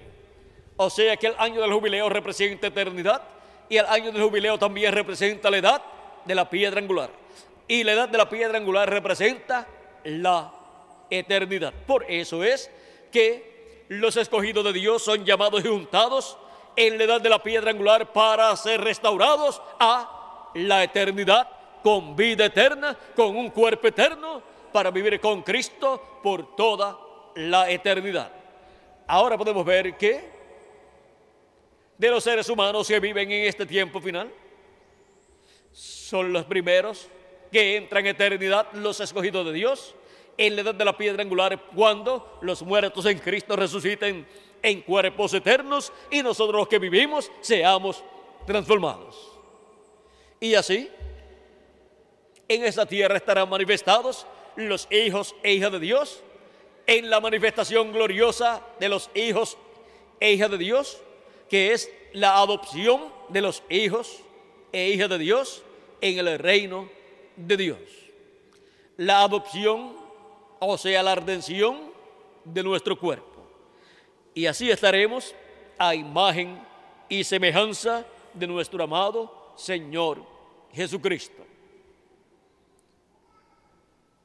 Este ciclo divino del año del jubileo que representa la edad de la piedra angular y representa la eternidad, porque en la edad de la piedra angular está representada la eternidad, para entrar a la eternidad todos los hijos de Dios, es el primer tiempo o ciclo divino donde se proclama que vamos a ser transformados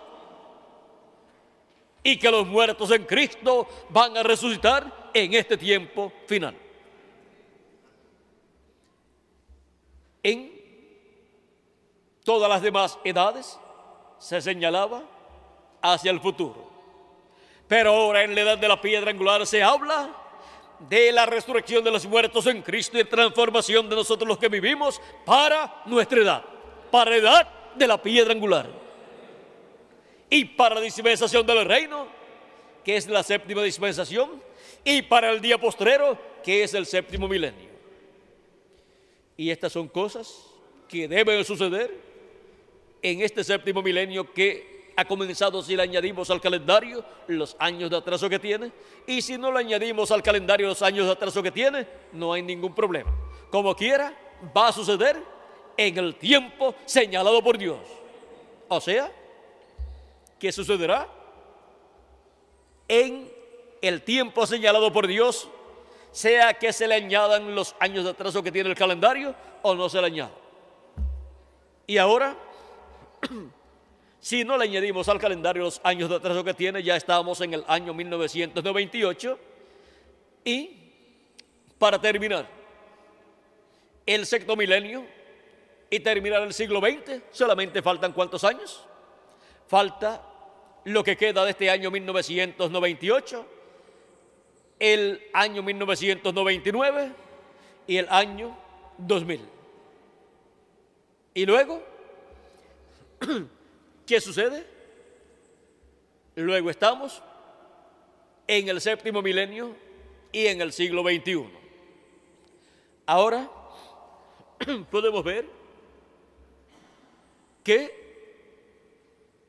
para unos estamos cerca del séptimo milenio del día del Señor. Y para otros ya estamos dentro del séptimo milenio del día del Señor.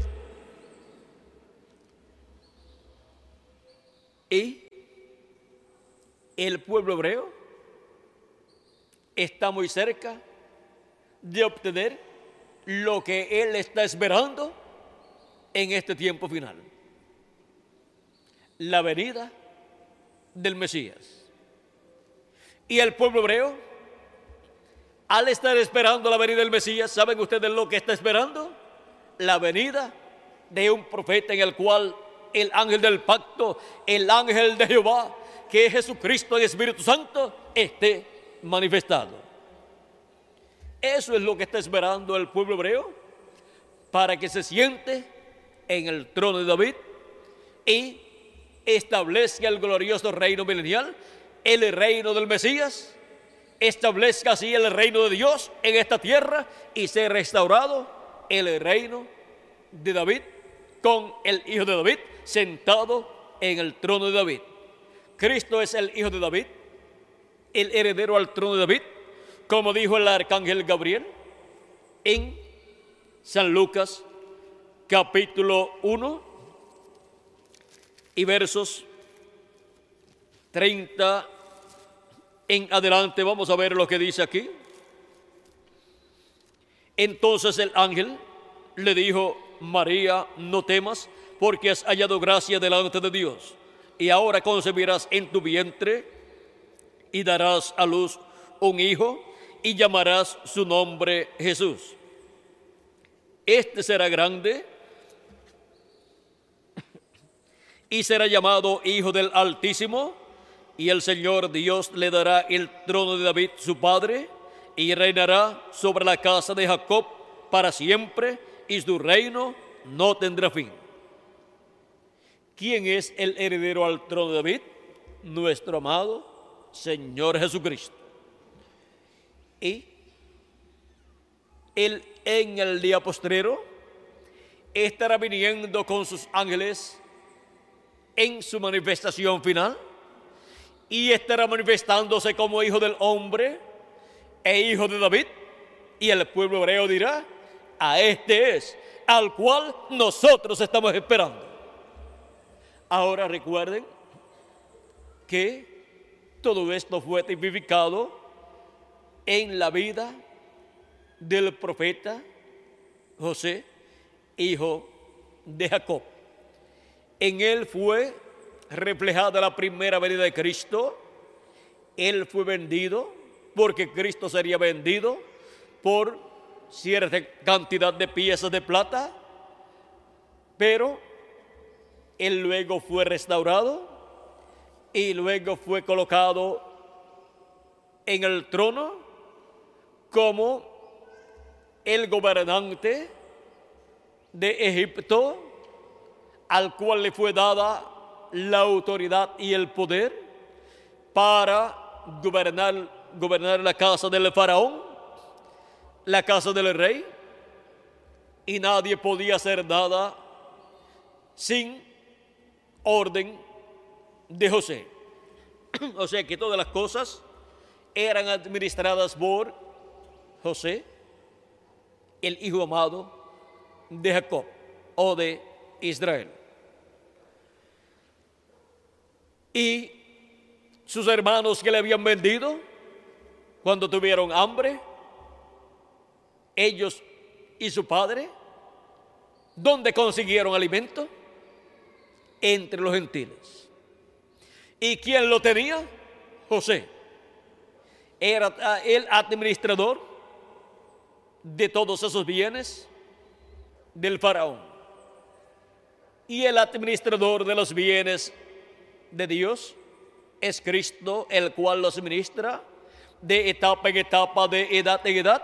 Y para el día postrero es que el pueblo hebreo sentirá el hambre espiritual que está azotando la raza humana. Pero habrá alimento espiritual, la palabra de Dios, porque no solamente de pan vivir el hombre, sino de toda palabra que sale de la boca de Dios. Y habrá palabras saliendo de la boca de Dios. La boca de Dios siempre han sido los profetas de Dios, de donde ha salido la palabra de Dios. Y de la boca de Dios para el día postrero, para edad de la piedra angular y dispensación del reino, que es el ángel del Señor Jesucristo, el profeta de dispensación del reino y de la edad de la piedra angular, saldrá el mensaje el alimento espiritual para el alma de los escogidos de Dios de entre los gentiles y también para el pueblo hebreo.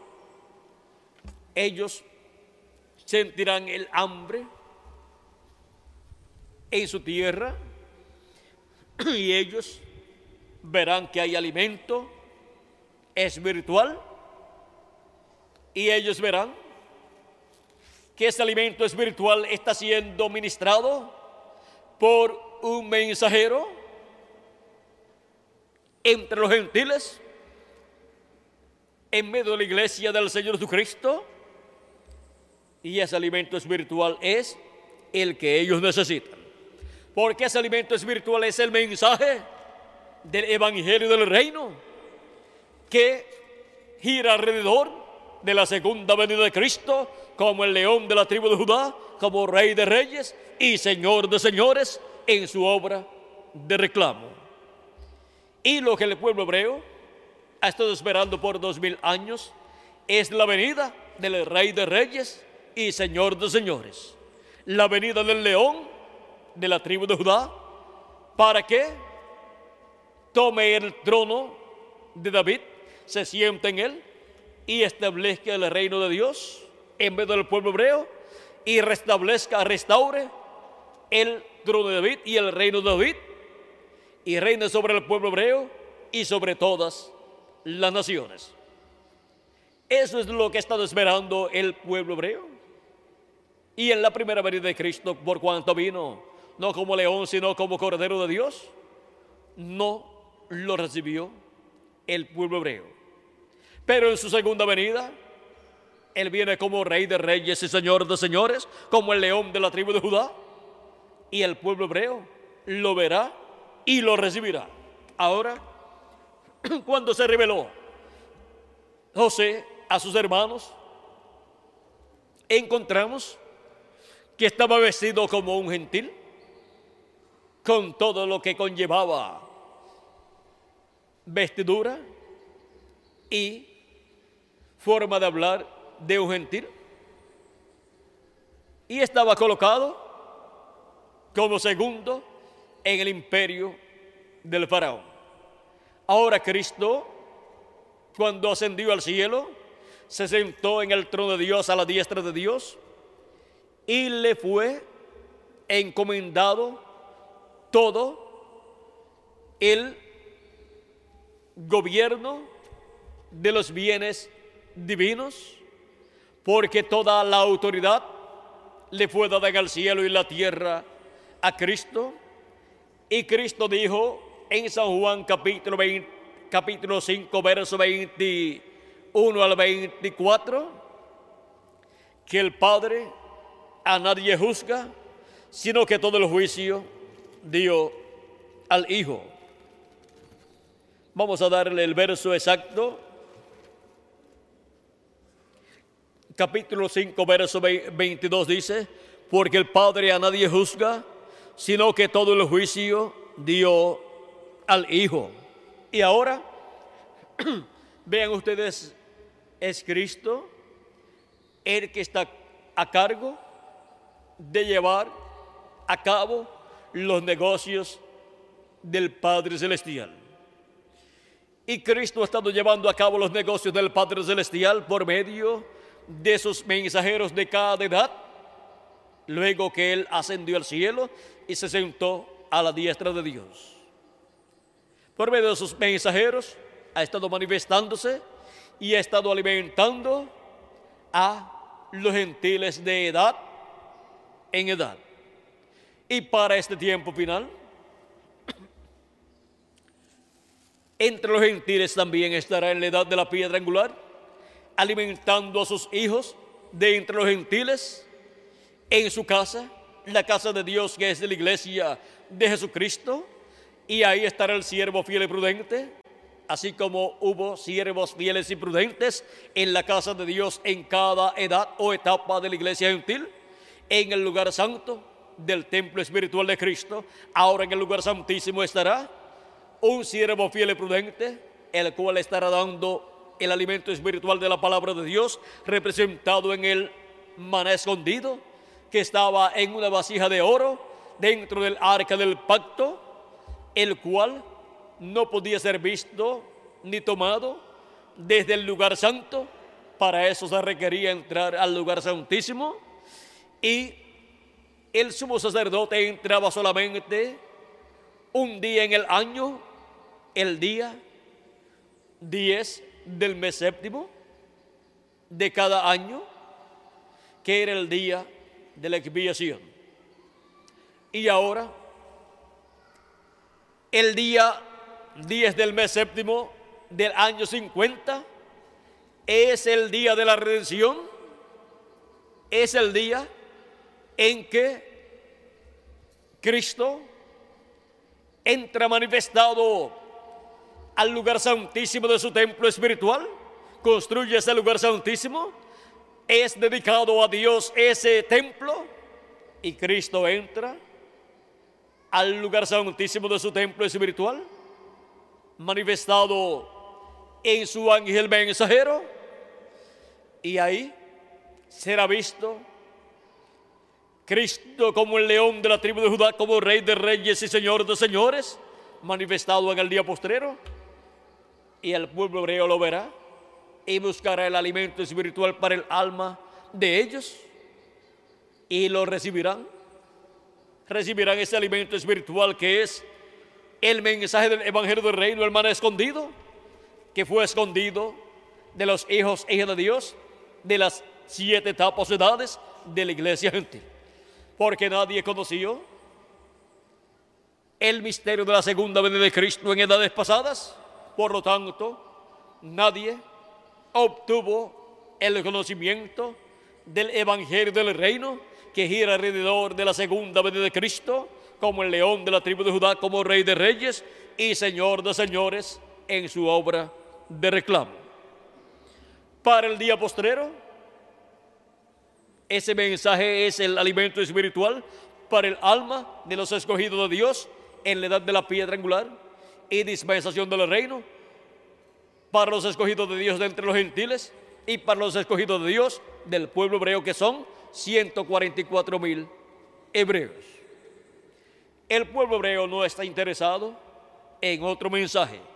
Por eso es que han tratado de convertir el pueblo hebreo a Cristo y el pueblo hebreo nunca ha sido convertido a Cristo durante estos dos mil años que han transcurrido.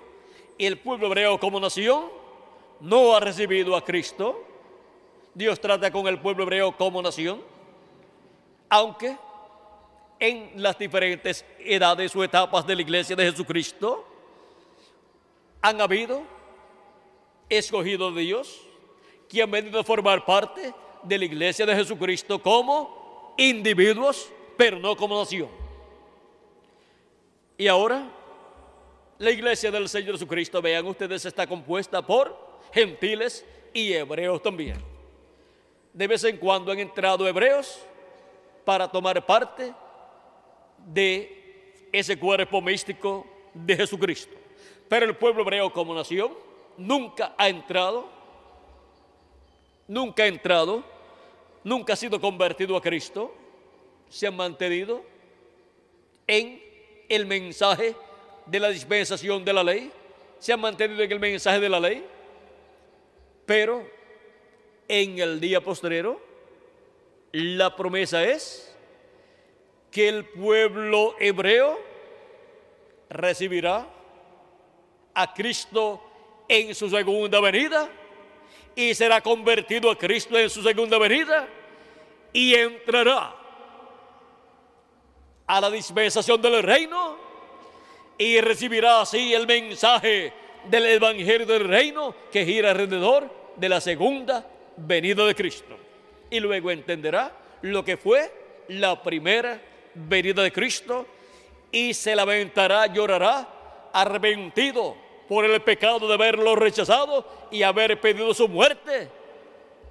Y eso dará cumplimiento a lo que en el día de la expiación ocurría, en donde toda alma tenía que lamentarse, afligirse delante de Dios por sus pecados, y el que no lo hiciera no recibiría la reconciliación con Dios, no recibiría la misericordia de Dios y por consiguiente sería cortado del pueblo y perdería el derecho a pertenecer al pueblo hebreo y perdería el derecho a vivir eternamente.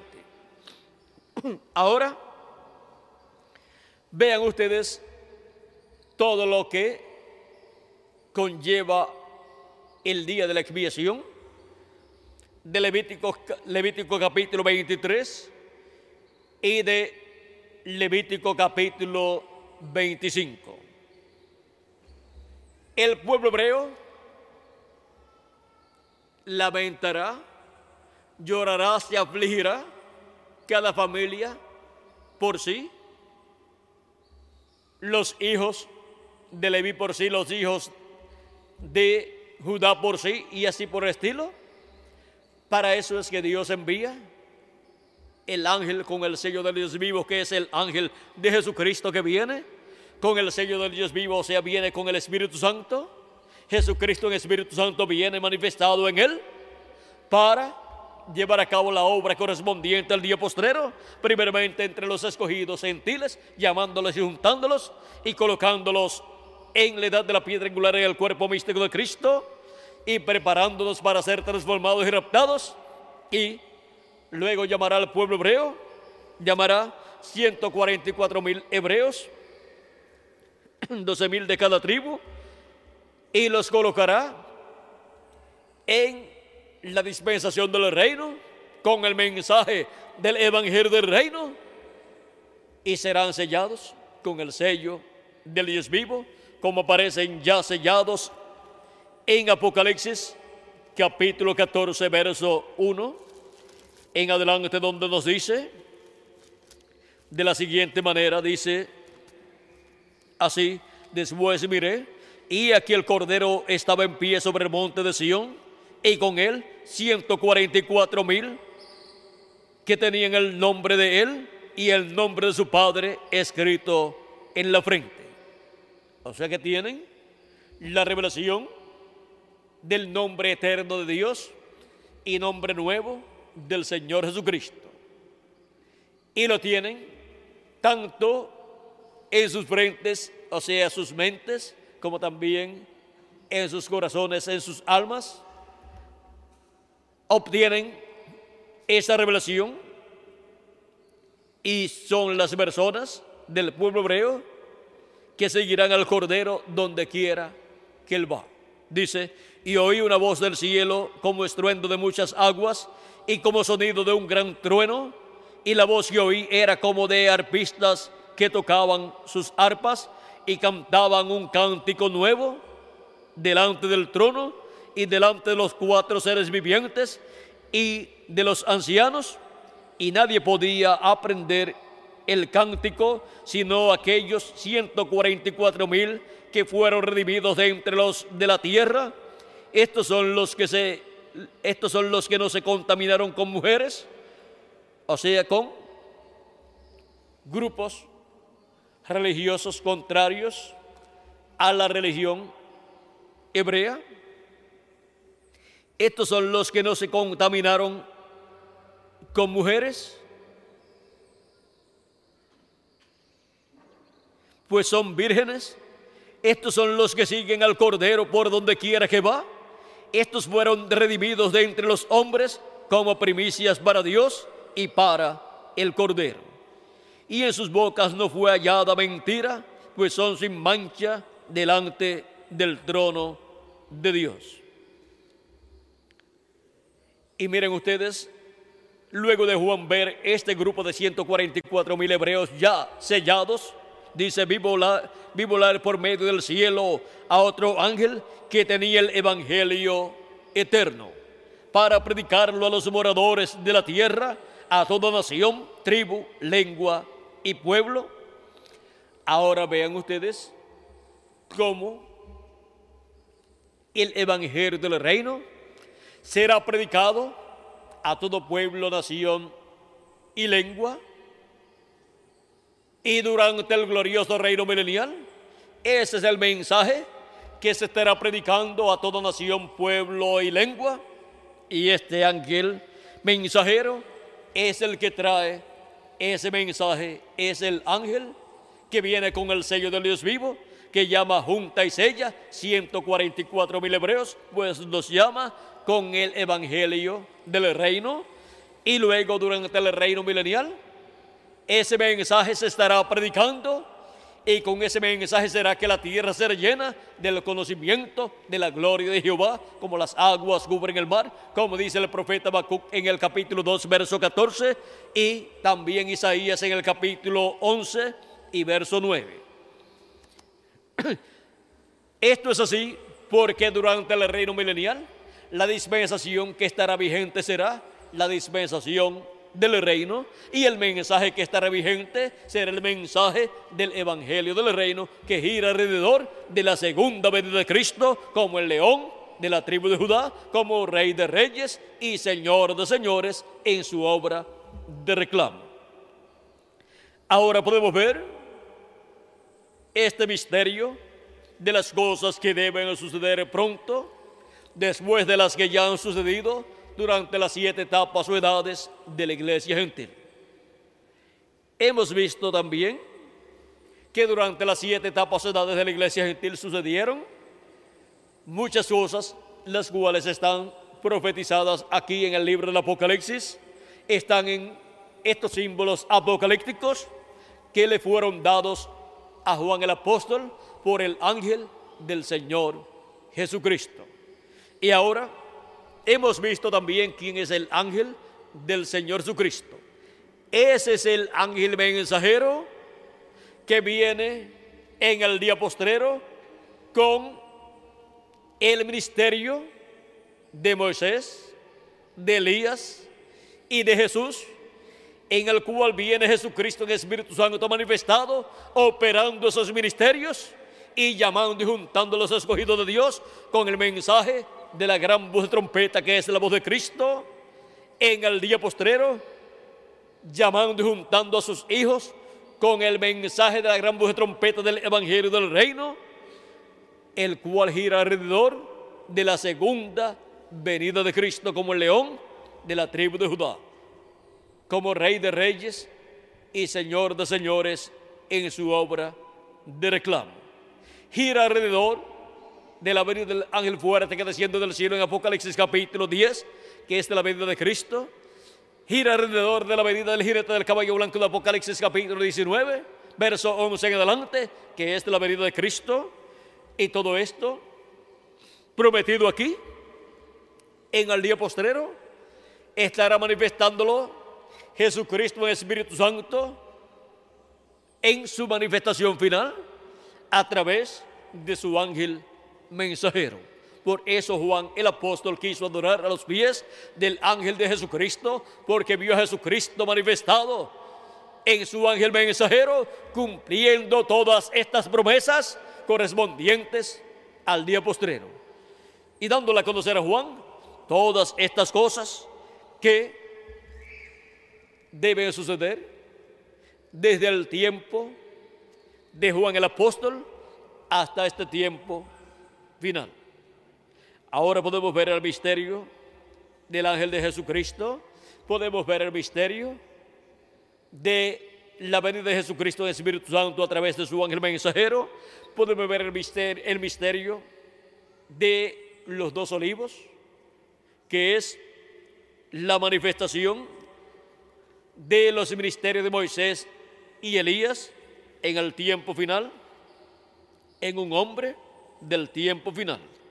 Cuando le preguntaron a nuestro hermano Branham, el precursor de la segunda venida de Cristo, acerca del Elías que le predicará a los judíos, le hicieron la pregunta número 11, la cual se encuentra aquí en el libro de preguntas y respuestas, o en esta conferencia de preguntas y respuestas, la cual fue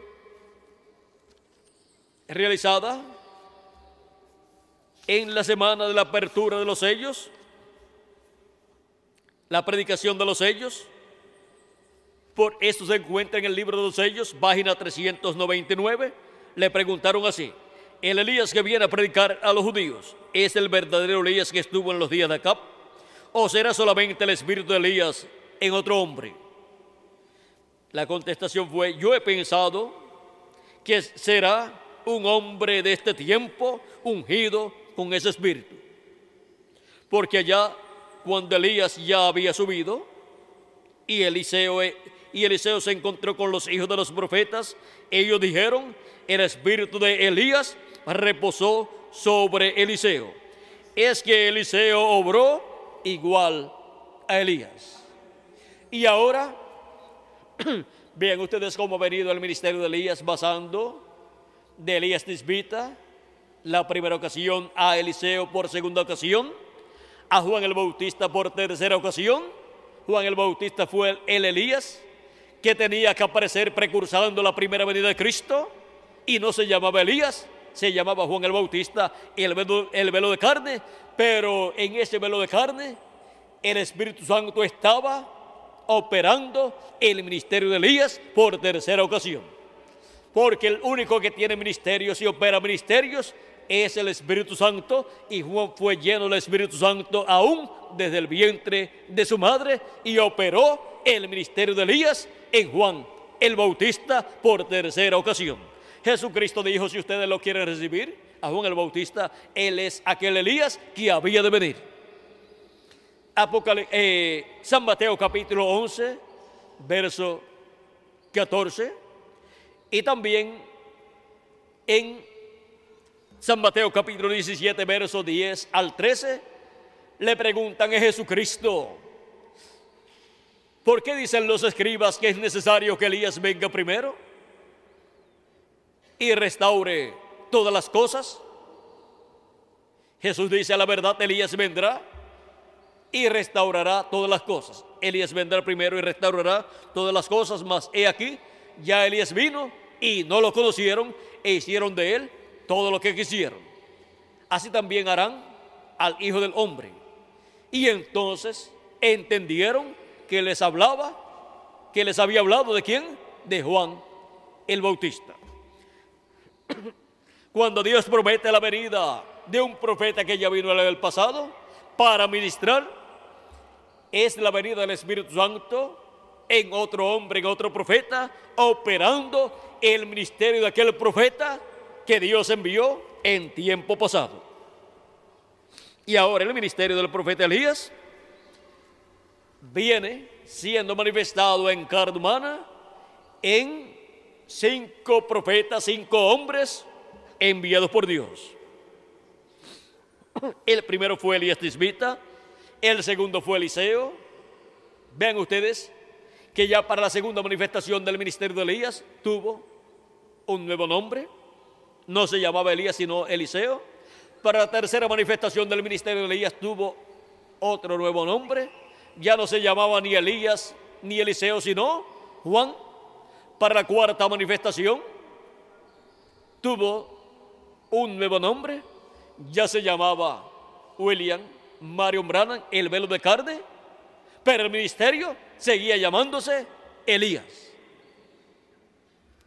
Y luego para la quinta manifestación, que es en la manifestación en que ese ministerio le hablará al pueblo hebreo y convertirá al pueblo hebreo a Cristo, ya no se llamará Elías y el velo de carne, sino que tendrá el nombre que sus padres le pusieron al velo de carne. Ahora, ven ustedes, será un hombre de este tiempo ungido con ese espíritu ministerial.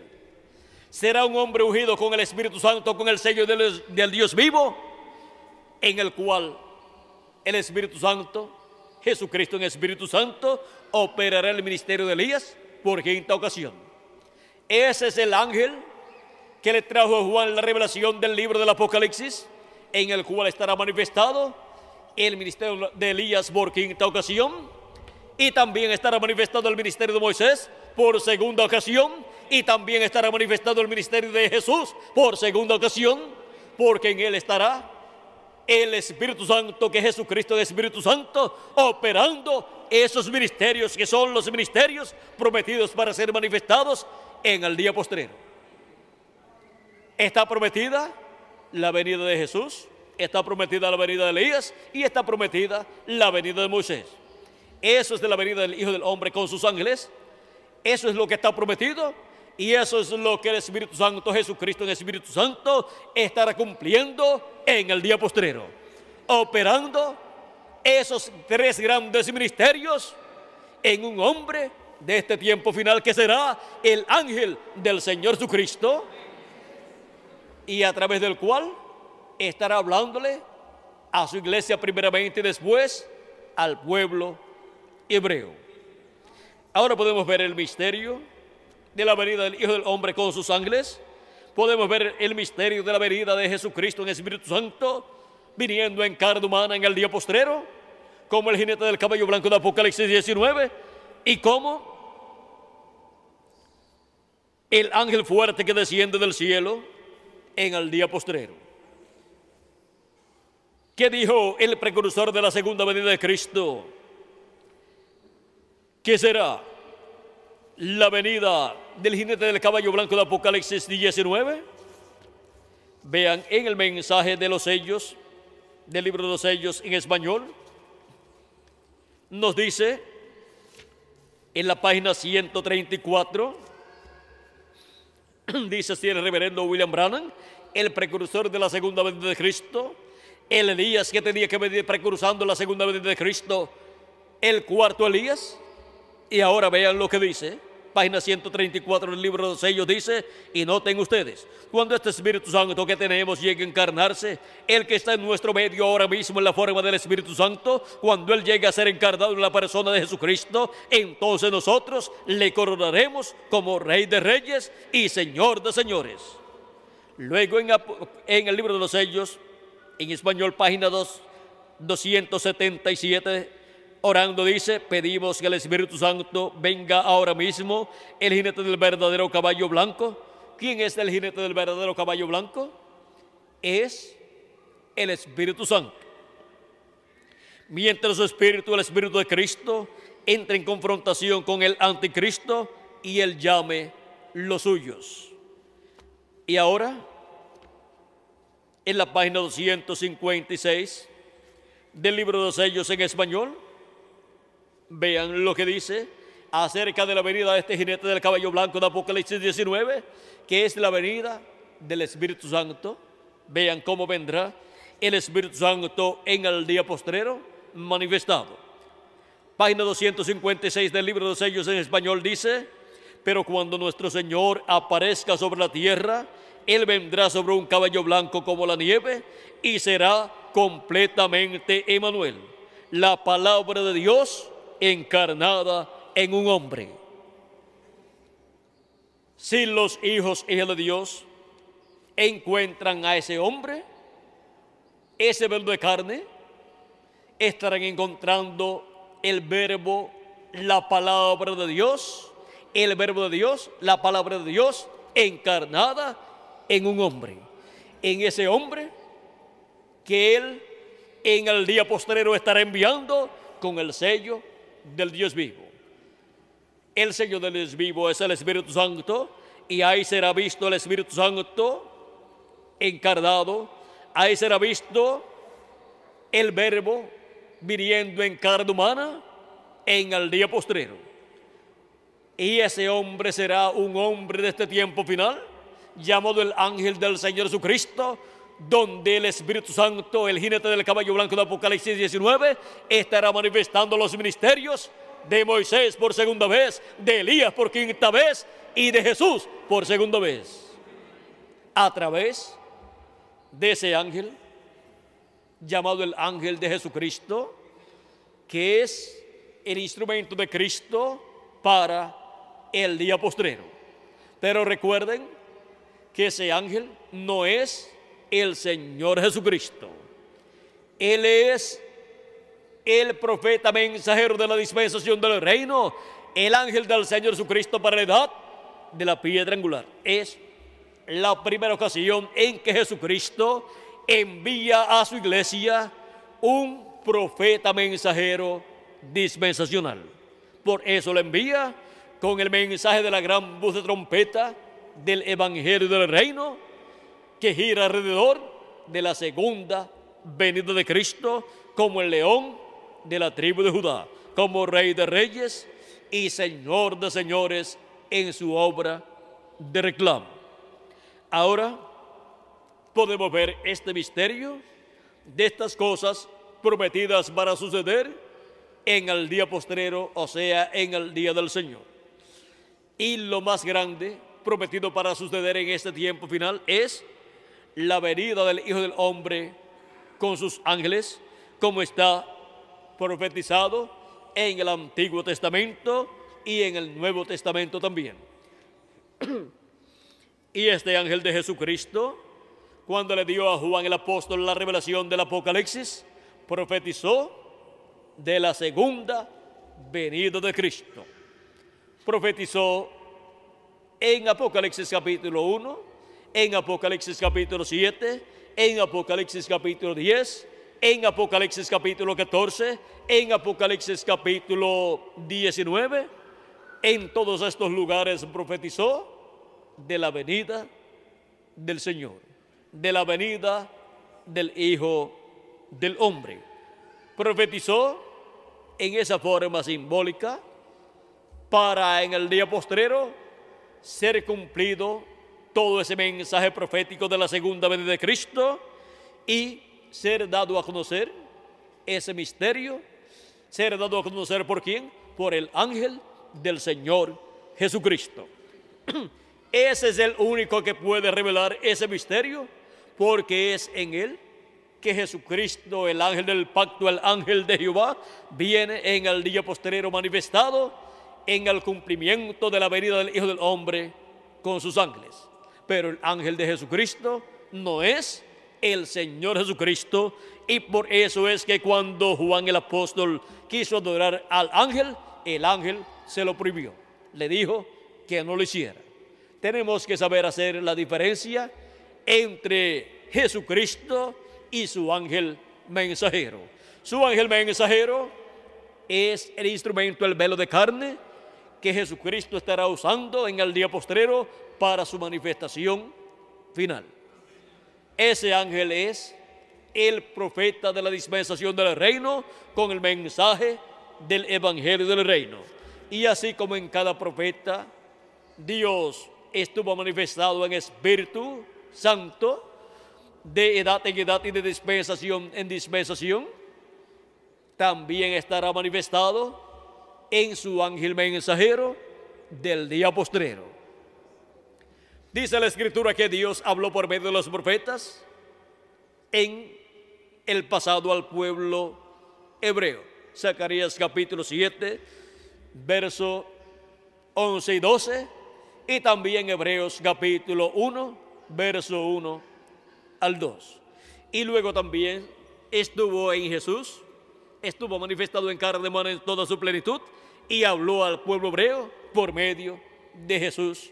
Habló por medio de carne humana y para este tiempo final encontramos que Dios en Espíritu Santo, Jesucristo en Espíritu Santo, ha hablado por medio de sus ángeles y mensajeros de edad en edad. Y para el día postrero estará manifestado en su ángel mensajero de la edad de la piedra angular, el ángel de Jesucristo, y estará hablándonos todas estas cosas que deben suceder pronto, y estará abriéndonos así las profecías correspondientes al día postrero, las cuales se encuentran en parábolas y también en la vida de los profetas del Antiguo Testamento y del Nuevo Testamento, donde se reflejó la segunda venida de Cristo, como también la primera, y también se encuentran esas profecías en el libro del Apocalipsis, como también en el libro del profeta Daniel y en otros libros del Antiguo Testamento y del Nuevo Testamento. Y todas esas profecías que hablan del día postrero y de la venida del Hijo del Hombre con sus ángeles serán abiertas por Jesucristo en el Espíritu Santo a través de su ángel mensajero y nos dará a conocer todas estas cosas que deben suceder pronto en este tiempo final. Las abrirá y entonces las entenderemos y podremos comprender así el misterio de la venida del Hijo del Hombre con sus ángeles en este tiempo final. Porque los entendidos entenderán, dijo Dios, por medio del profeta Daniel. Y ahora hemos visto el misterio de las cosas que deben suceder pronto y hemos visto cuál es la más importante de todas, que es la venida del Hijo del Hombre con sus ángeles, o sea, la venida de Cristo en el día posterior, o sea, la segunda venida de Cristo. Y hemos visto que ese misterio al ser abierto es la cosa más sencilla que uno pudiera imaginarse. Nadie se imaginó que sería una cosa tan sencilla.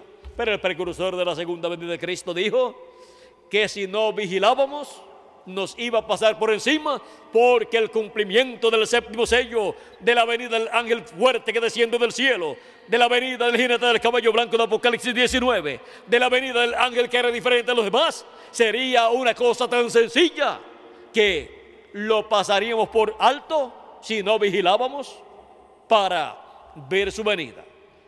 Por eso, él profetizó de cómo sería su venida. Dijo que su venida sería la palabra encarnada en un hombre. Él dijo que su venida sería la venida del ángel fuerte que desciende del cielo y eso sería el mensajero a Israel viniendo. Y viniendo por el pueblo hebreo, pero por cuanto la iglesia gentil está aquí sobre la tierra todavía, entonces vendría por su iglesia gentil. Y sería tanto el mensajero a su iglesia gentil como al pueblo hebreo.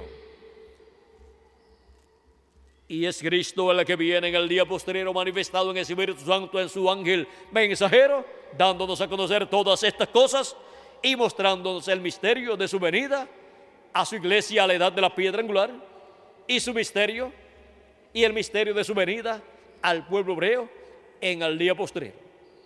Así es que la iglesia de Jesucristo conocerá el misterio de su venida antes que lo conozca el pueblo hebreo. Pero el pueblo hebreo está esperando la venida del Mesías, la venida del rey de Israel. Y lo que él está esperando es la venida del ángel del pacto del ángel de Jehová, manifestado en carne humana, en un hombre de este tiempo final. Eso es lo que está esperando el pueblo hebreo y cuando lo vea y Dios le abra el entendimiento por medio de la predicación del evangelio del reino,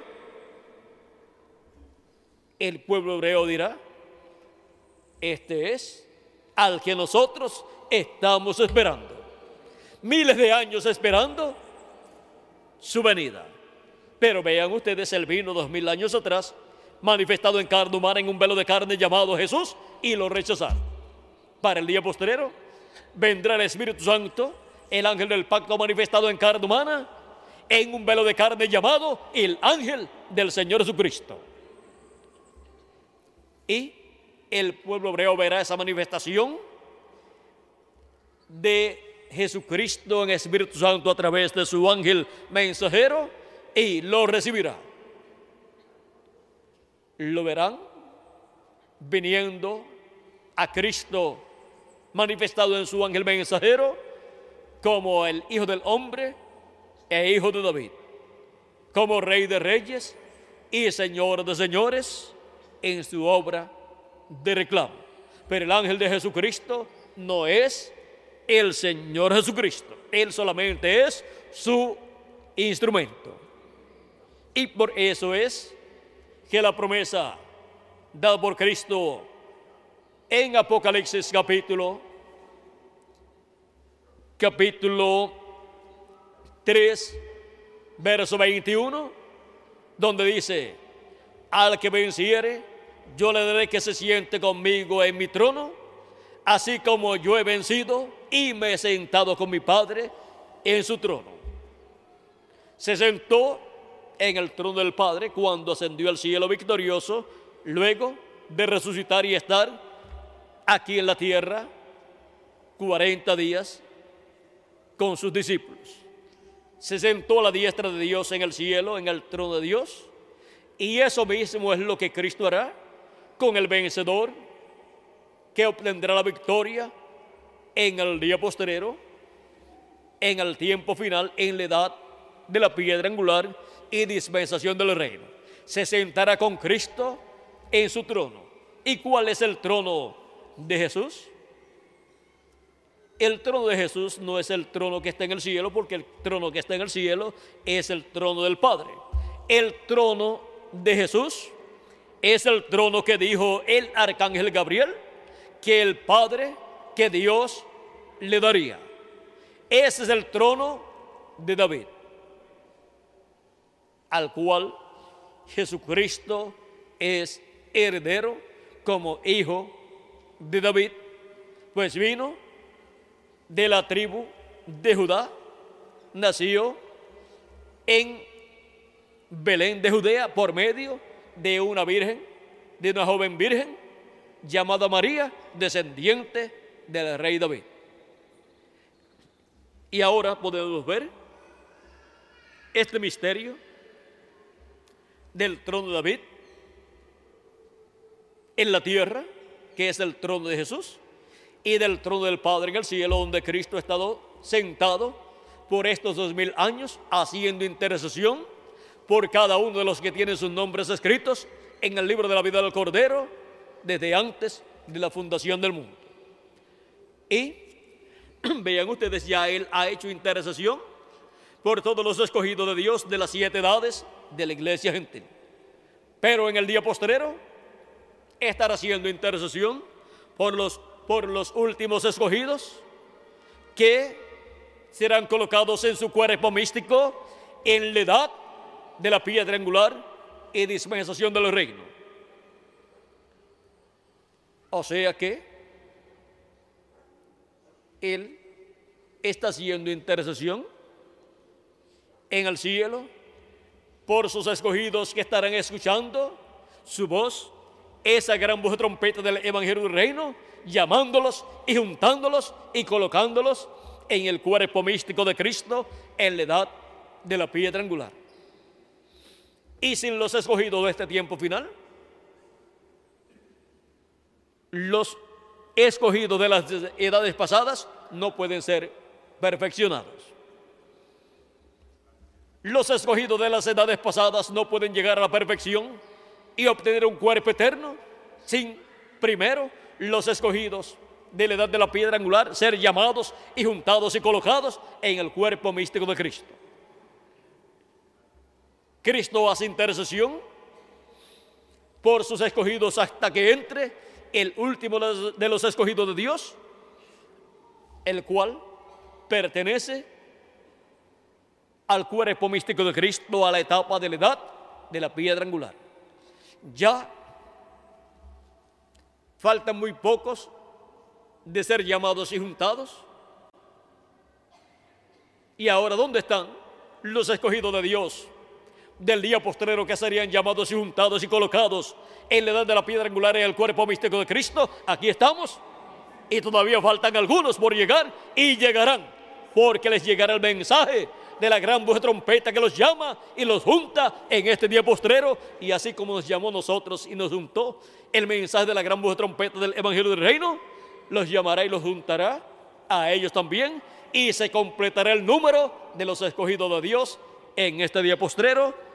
Y Cristo hará intercesión por el último de los escogidos y cuando llegue el último de los escogidos y haga intercesión por él, se terminará su obra de intercesión en el cielo y entonces saldrá del trono del Padre para reclamar su trono, el trono de David, y sentarse en el trono de David y reclamar también su iglesia redimida por su sangre, reclamarla y traerla a vida eterna con un cuerpo eterno, los muertos en Cristo siendo resucitados y nosotros los que vivimos siendo transformados y entrando a eternidad con un cuerpo eterno. Ahora podemos ver estos misterios de estas cosas que deben suceder pronto en este tiempo final de las cuales ya muchas están sucediendo y Dios está llamando y juntando a sus escogidos en este tiempo final con la gran voz de trompeta del Evangelio del Reino conforme a como está prometido. Ahora vean lo que dijo el precursor de la segunda venida de Cristo en la página 47 del libro de citas en español. Ya vamos a ir redondeando para terminar. Dice, y nosotros que vivimos y hayamos quedado hasta la venida del Señor, no evitaremos o impediremos a los que duermen, esos preciosos que sellaron su, testimonio con sangre, no impediremos o estorbaremos a los que duermen, porque sonará la trompeta, algo acontecerá ese algo evangélico sonará. El anuncio de su venida. Es algo evangélico, que es la trompeta del Evangelio del Reino. ¿Qué sonará? ¿Qué dará a conocer? El anuncio de su venida. Dará a conocer la segunda venida de Cristo con sus ángeles en el día postrero y los muertos en Cristo resucitarán primero y nosotros los que vivimos y permanezcamos seremos transformados. Parados allí sentir un, un cambio, el pelo canoso se irá, las arrugas cesarán, cambiados en un momento, en un abrir de ojos, y encontraremos a nuestros amados primero. Ahora podemos ver que tendremos una gran reunión con nuestros amados que ya partieron y también tendremos la oportunidad de hacer algo también en esos días por nuestros familiares si todavía no han recibido la palabra de Dios. Porque estaremos en cuerpos inmortales a imagen y semejanza de nuestro amado Señor Jesucristo. Ahora podemos ver este misterio de la trompeta final o gran voz de trompeta, que es la trompeta del Evangelio del Reino, ese algo evangélico, proclamando, anunciando el misterio más grande de todos los misterios, la segunda venida de Cristo con sus ángeles en el día postrero. Encontramos en otros lugares que el precursor de la segunda venida de Cristo nos habló diciendo de la siguiente manera, la página 149 del libro de citas, citando aquí, se está citando aquí el mensaje avergonzados de él, página 38, donde dice, recuerden que los que viven y quedan no impedirán a los que duermen, porque la trompeta de Dios, esa última trompeta, la secta acaba de sonar, y esa última trompeta con, con el último sello será la venida del Señor. Esa última trompeta de Apocalipsis capítulo 11, verso 15, es que la venida del Señor. O sea que lo que es el séptimo sello para la iglesia gentil, que es la venida del Señor, es la séptima trompeta para el pueblo hebreo. La séptima trompeta para el pueblo hebreo es que la venida del Señor.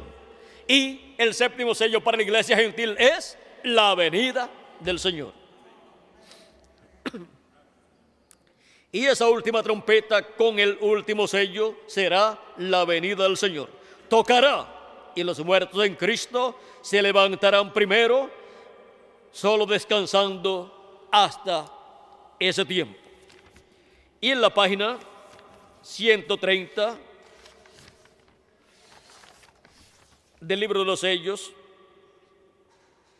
o del libro, de este libro de citas, Aquí está citando, se está citando el mensaje cisternas rotas, página 33 y 35, donde dice, el verso 1164 dice, recuerden que los que están vivos y queden no, no impedirán a los que están durmiendo, porque la trompeta de Dios, esa última trompeta, la secta acaba de tocar. Y esa última trompeta, como el último sello, será la venida del Señor. Tocará y los muertos en Cristo se levantarán primero. Aquí podemos ver lo que es la séptima trompeta para el pueblo hebreo y lo que es el séptimo sello para la iglesia gentil. Es lo mismo. Es la venida del Señor para la iglesia gentil como el séptimo sello. ¿Y el séptimo sello quién lo tiene? En la página, la página 469 del libro de los sellos. Miren quién tiene el séptimo sello. Página 469 del libro de los sellos dice así.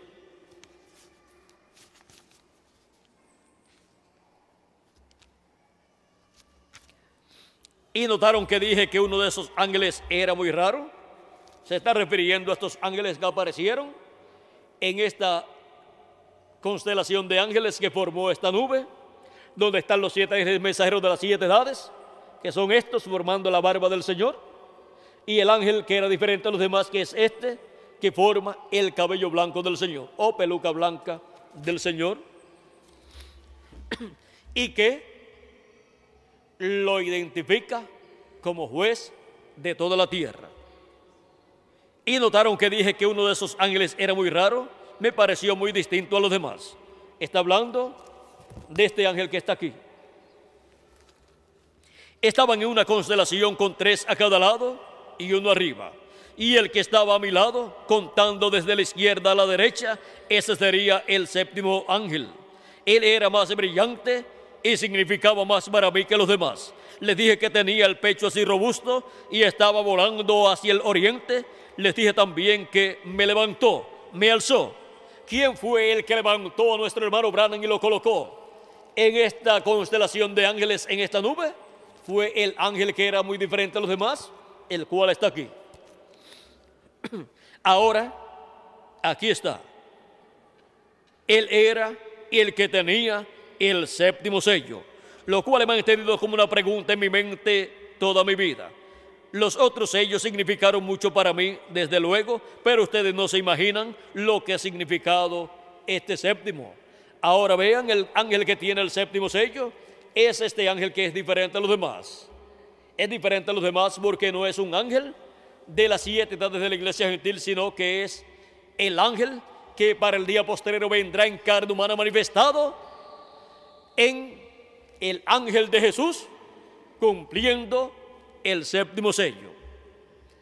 O sea que el séptimo sello estará manifestado en carne humana aquí en la tierra, como también la séptima trompeta, y todo eso será la venida del Señor, siendo manifestada, siendo cumplida y revelada primeramente a la iglesia de Jesucristo y después al pueblo hebreo.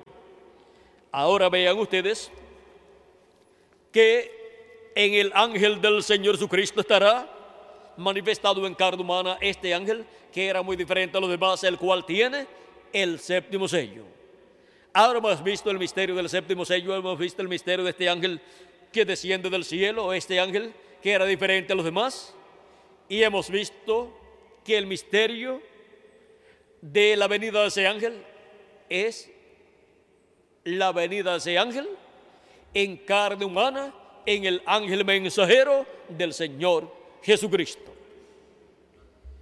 Y eso es el séptimo sello para la iglesia gentil y la séptima trompeta para el pueblo hebreo.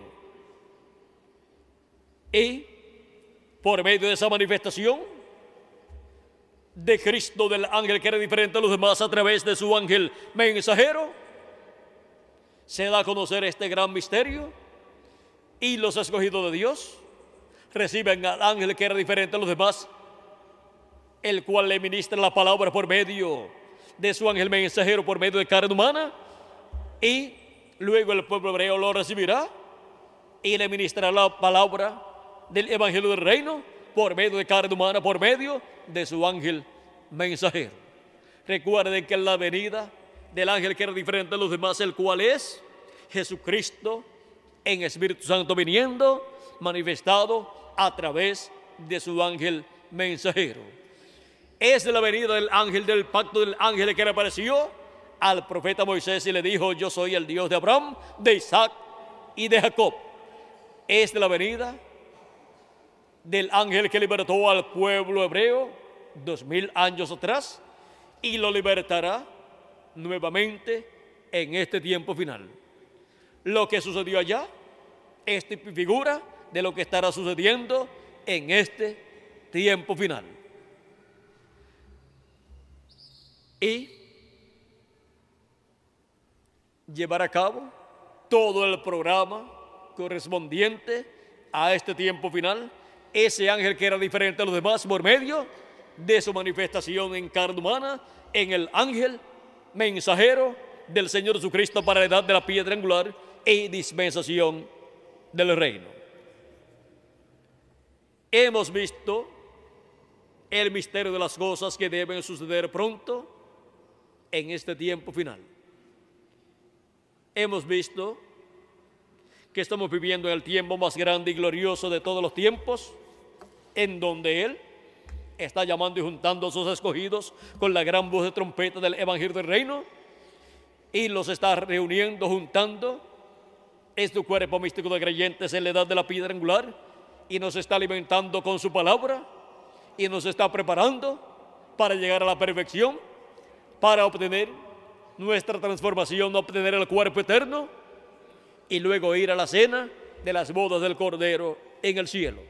Pues ninguna persona irá a la cena de las bodas del Cordero, del Cordero en el cielo sin primero recibir el cuerpo nuevo, el cuerpo eterno. Tiene que recibir la transformación de su cuerpo terrenal si está vivo. Y si murió, pues tiene que recibir la resurrección en el cuerpo eterno para poder ir a la cena de las bodas del Cordero en el cielo en el día postrero, o sea, en el séptimo milenio. Hemos llegado al tiempo final. Hemos llegado al tiempo en que Dios está cumpliendo sus promesas correspondientes al día postrero, al tiempo final. Todavía los muertos en Cristo no han resucitado y nosotros todavía no hemos sido transformados, pero hemos sido llamados, hemos sido juntados y estamos siendo alimentados y estamos siendo preparados para ser transformados y raptados en este tiempo final.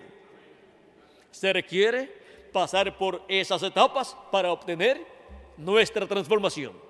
Ninguna persona podrá ser transformada sin escuchar la gran voz de trompeta llamando y juntando a sus escogidos. Porque San Pablo dijo que la trompeta sonará y los muertos en Cristo resucitarán primero, serán resucitados en cuerpos incorruptibles y nosotros los que vivimos seremos transformados. Primero hay que escuchar esa trompeta final o gran voz de trompeta que es la trompeta del Evangelio del Reino, revelando el misterio de la venida del ángel que era diferente a los demás, revelando el misterio de la venida de Cristo, el ángel del pacto, viniendo en Espíritu Santo, manifestado en carne humana, en su ángel mensajero. Y esto es así para los escogidos de entre los gentiles y para los escogidos del pueblo hebreo. No puede ser de otra forma y ninguna persona podrá obtener su transformación y el rapto e ir a la cena del boda del Cordero sin pasar por el cumplimiento de estas promesas y escuchar esta trompeta final y obtener el conocimiento, la revelación del séptimo sello, o sea, la revelación de la venida del Hijo del Hombre con sus ángeles, que es la venida del Señor con sus ángeles manifestándose en el día postrero. Hemos llegado al tiempo más glorioso de todos los tiempos, en donde estamos obteniendo por medio de la manifestación de Jesucristo en el Espíritu Santo a través de su ángel mensajero, hemos estado, estado obteniendo el conocimiento de todas estas cosas que deben suceder pronto en este tiempo final, sin obligar a ninguna persona a creer, porque los que son de Dios escucharán la voz de Dios. Mis ovejas oyen mi voz y me siguen, dice el Señor. Así es que el ángel del Señor Jesucristo no estará obligando a nadie a creer, sino que estará predicando el mensaje del Evangelio del Reino y los escogidos de Dios del día postrero estarán escuchando ese mensaje que es de la gran voz de trompeta y estarán siendo llamados y juntados en este tiempo final. Todos los que serán transformados y raptados estarán escuchando ese mensaje de la gran voz de trompeta, trompeta final del Evangelio del Reino, siendo proclamado por el Espíritu Santo a través de su ángel mensajero y revelando este gran misterio del séptimo sello y séptima trompeta que es la venida del Señor. ¿Y dónde están los que escucharían esta trompeta final o gran voz de trompeta revelando este misterio y lo recibirían? Aquí estamos en Puerto Rico, la, el Caribe y la América Latina, escuchando esa gran voz de trompeta o trompeta final en este tiempo final. Ha sido para mí un privilegio muy grande estar con ustedes en esta tarde, dándoles testimonio de los misterios, de las cosas que deben suceder pronto en este tiempo final. Que todas las bendiciones prometidas por Cristo para sus escogidos para este tiempo final, en el cuerpo místico de Cristo, sean manifestadas en cada uno de ustedes y en mí también, se materialicen en ustedes y en mí, y pronto los que faltan por ser llamados y juntados de los escogidos de Dios, sean llamados y juntados y se complete el número de, los escogidos de Dios y los muertos en Cristo resuciten en cuerpos eternos y nosotros los que vivimos seamos transformados y luego de estar de 30 a 40 días aquí en el cuerpo nuevo, vayamos todos a la cena de las bodas del Cordero en el cielo, a la casa de nuestro Padre Celestial. En el nombre eterno del Señor Jesucristo. Amén y amén.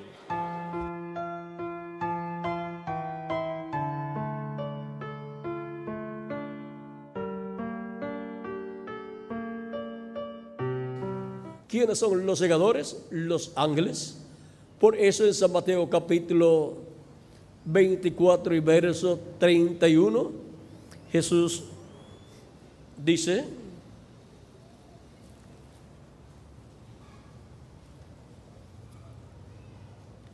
y enviará sus ángeles con gran voz de trompeta y juntarán a sus escogidos desde de los cuatro vientos, desde un extremo del cielo hasta el otro. Aquí nuevamente menciona Jesús los ángeles, porque estos ángeles que son enviados para llevar a cabo esta labor, vean ustedes, son enviados en este tiempo final. Y vamos a ver lo que dijo el reverendo William Branham con relación a estos ángeles. En la página 141 del libro de citas verso 1260 dice, noten en el versículo 41 de San Mateo 13, los dos también muy cerca, tan cerca en los postreros días que él no podía depender de alguna cierta iglesia para separarlos digan la iglesia metodista o la bautista o los pentecostales para separarlos. Él dijo que envía él sus ángeles para separarlos. Un ángel viene para traer la separación, la segregación entre lo cierto y lo erróneo y nadie puede hacer eso sino el ángel del Señor. Él es el que va a decir cuál es cierto y cuál es erróneo. Dios dijo que Él enviará sus ángeles en el último tiempo. No ángeles abajo por aquí. O sea, no durante las siete edades, porque estos ángeles que Él envía para llevar a cabo la cosecha, los envía en la edad de la piedra angular.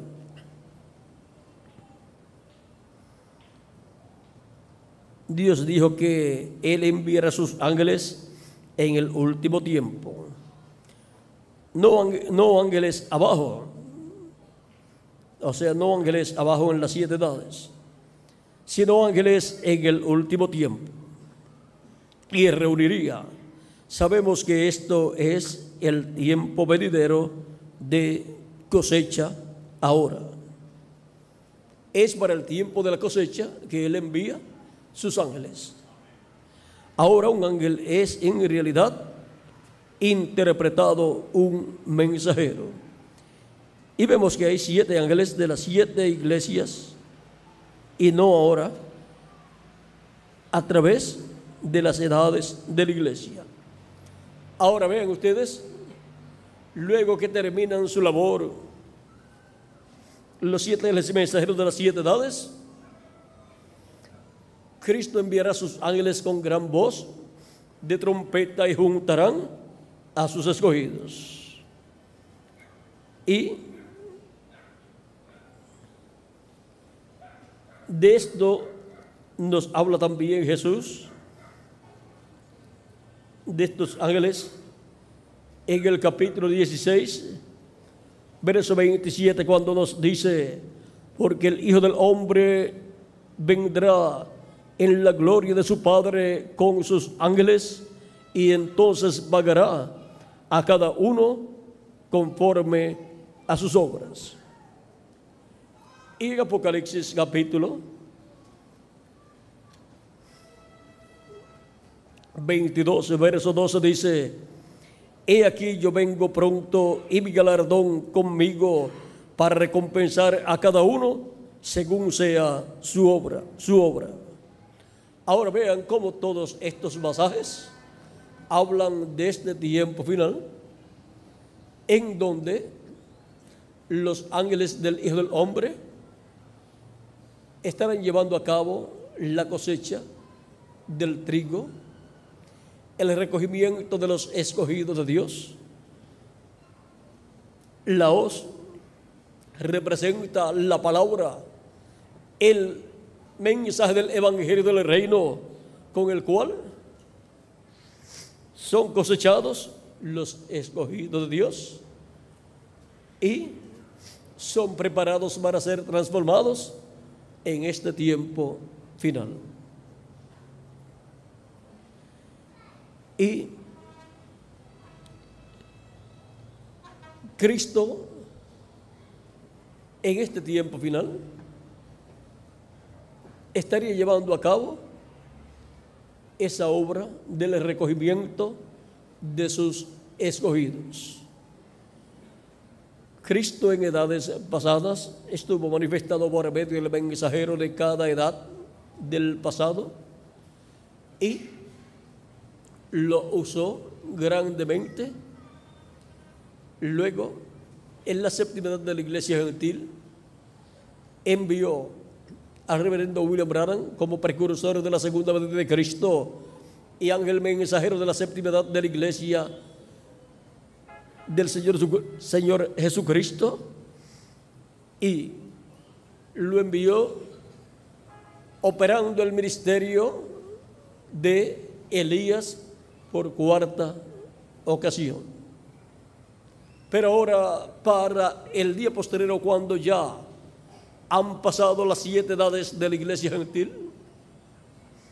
Cristo sube a la edad de la piedra angular y viene manifestado, así como vino manifestado en cada ángel mensajero de las siete edades de la iglesia gentil, viene manifestado en la edad de la piedra angular, en su ángel mensajero, y viene operando los ministerios de Moisés y de Elías porque el Hijo del Hombre viene con sus ángeles. Y donde esté Cristo manifestado en el día posterior en la edad de la piedra angular, ahí estarán los ángeles del Hijo del Hombre, que son los ministerios de Moisés y de Elías, para por medio de esos ministerios y el Espíritu Santo, el ángel del pacto, estará operando en su ángel mensajero ser llamados y juntados todos los escogidos de Dios. Por eso, en este tiempo de cosecha, la orden del cielo es, mete tu y ciega, porque la mies está madura siempre que se llega al final de una dispensación, Dios envía un mensajero dispensacional y comienza a entrelazarse una nueva dispensación con la dispensación que está llegando a su final. Y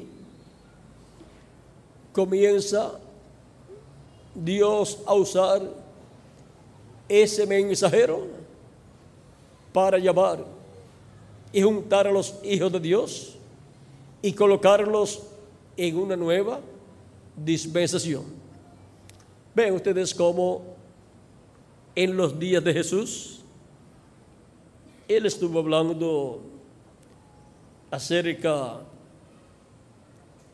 de la cosecha y dice en San Juan capítulo 4, verso 34 en adelante, en adelante Jesús les dijo, mi comida es que haga la voluntad del que me envió y que acabe su obra.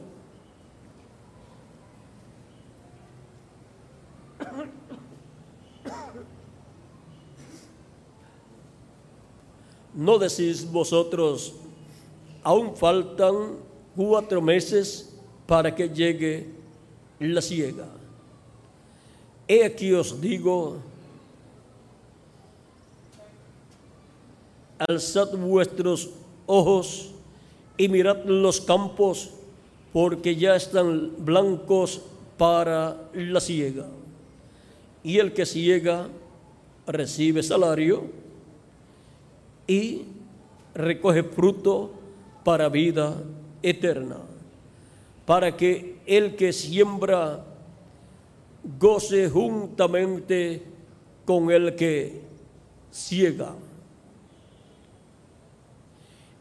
Porque en esto es verdadero el dicho, uno es el que siembra y otro es el que ciega. yo os he enviado, yo os he enviado a cegar lo que vosotros no labrasteis. Otros labraron y vosotros habéis entrado en sus labores.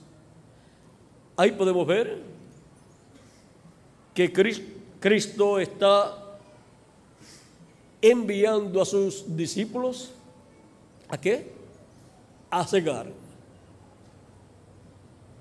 Y ellos van a cegar, a cosechar lo que otros sembraron durante la dispensación de la ley. Y ahora se lleva a cabo un recogimiento, una cosecha de las personas que estaban bajo la ley y son llamadas y juntadas en una nueva dispensación. Y luego de pasado ese tiempo de los apóstoles allá en la tierra de Israel, encontramos que el Evangelio pasó a los gentiles, se entrelazó todo con los hebreos y los gentiles. Y fue el mismo Pedro el que le abrió la puerta a los gentiles en la casa de Cornelio, así como había abierto la puerta a los hebreos el día de Pentecostés. Y todo eso que estaba sucediendo allí era una cosecha. Ahora podemos ver que para este tiempo final tenemos la promesa de una cosecha. Una cosecha que será llevada a cabo en este tiempo final. Cristo estaba cosechando y envió a sus discípulos a cosechar. Y ahora, para este tiempo final, se lleva a cabo una cosecha en el cristianismo. Es el cristianismo el que tiene la promesa de una cosecha y por eso los ángeles del Hijo del Hombre son enviados al cristianismo para llevar a cabo esa cosecha. Ahora podemos ver que esto es el ángel del pacto, el ángel de Jehová. Cristo, el Espíritu Santo, manifestado en el día posterior en su ángel mensajero, operando los ministerios de Moisés y de Elías y de Jesús, y así llevando a cabo la obra del día posterior. Dios no envía doce profetas mayores para una misma edad y tampoco para una misma dispensación, pero puede enviar en un solo hombre dos ministerios de profeta y aún tres ministerios también. Puede operarlos en un solo hombre sin ningún problema. Cuando Jesús estuvo sobre la tierra, Cristo llevando a cabo todos los milagros y maravillas, las personas decían, este es Juan el Bautista que ha resucitado. Otros decían, este es Elías o Jeremías, decían otros. Y otros decían, o, es alguno de los profetas que ha resucitado. Es que en Jesús estaba la plenitud de Dios, por lo tanto podía obrar el Espíritu Santo en él, como obró en Ezequiel, como obró en Jeremías, como obró en Isaías, como obró en Elías, como obró en Juan el Bautista y como obró en los diferentes profetas, como obró en el profeta Moisés también.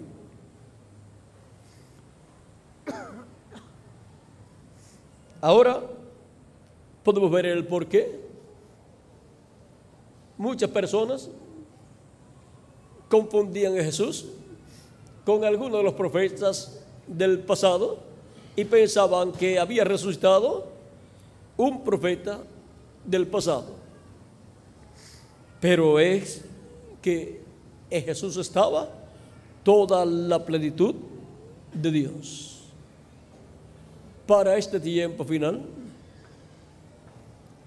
Cristo, el ángel del pacto, estará manifestado en su ángel mensajero y estará operando estos ministerios de Moisés, de Elías y de Jesús y estará llevando a cabo la obra correspondiente al tiempo de la cosecha, tiempo de la siega. Y así llamar y juntar a todos sus escogidos de este tiempo final. Y ahora, ¿dónde están los escogidos de este tiempo final? Aquí estamos. ¿Y por qué estamos aquí? Porque Cristo, el ángel del pacto, nos ha llamado y nos ha juntado operando los ministerios correspondientes a este tiempo final. Hemos llegado al tiempo más glorioso de todos los tiempos.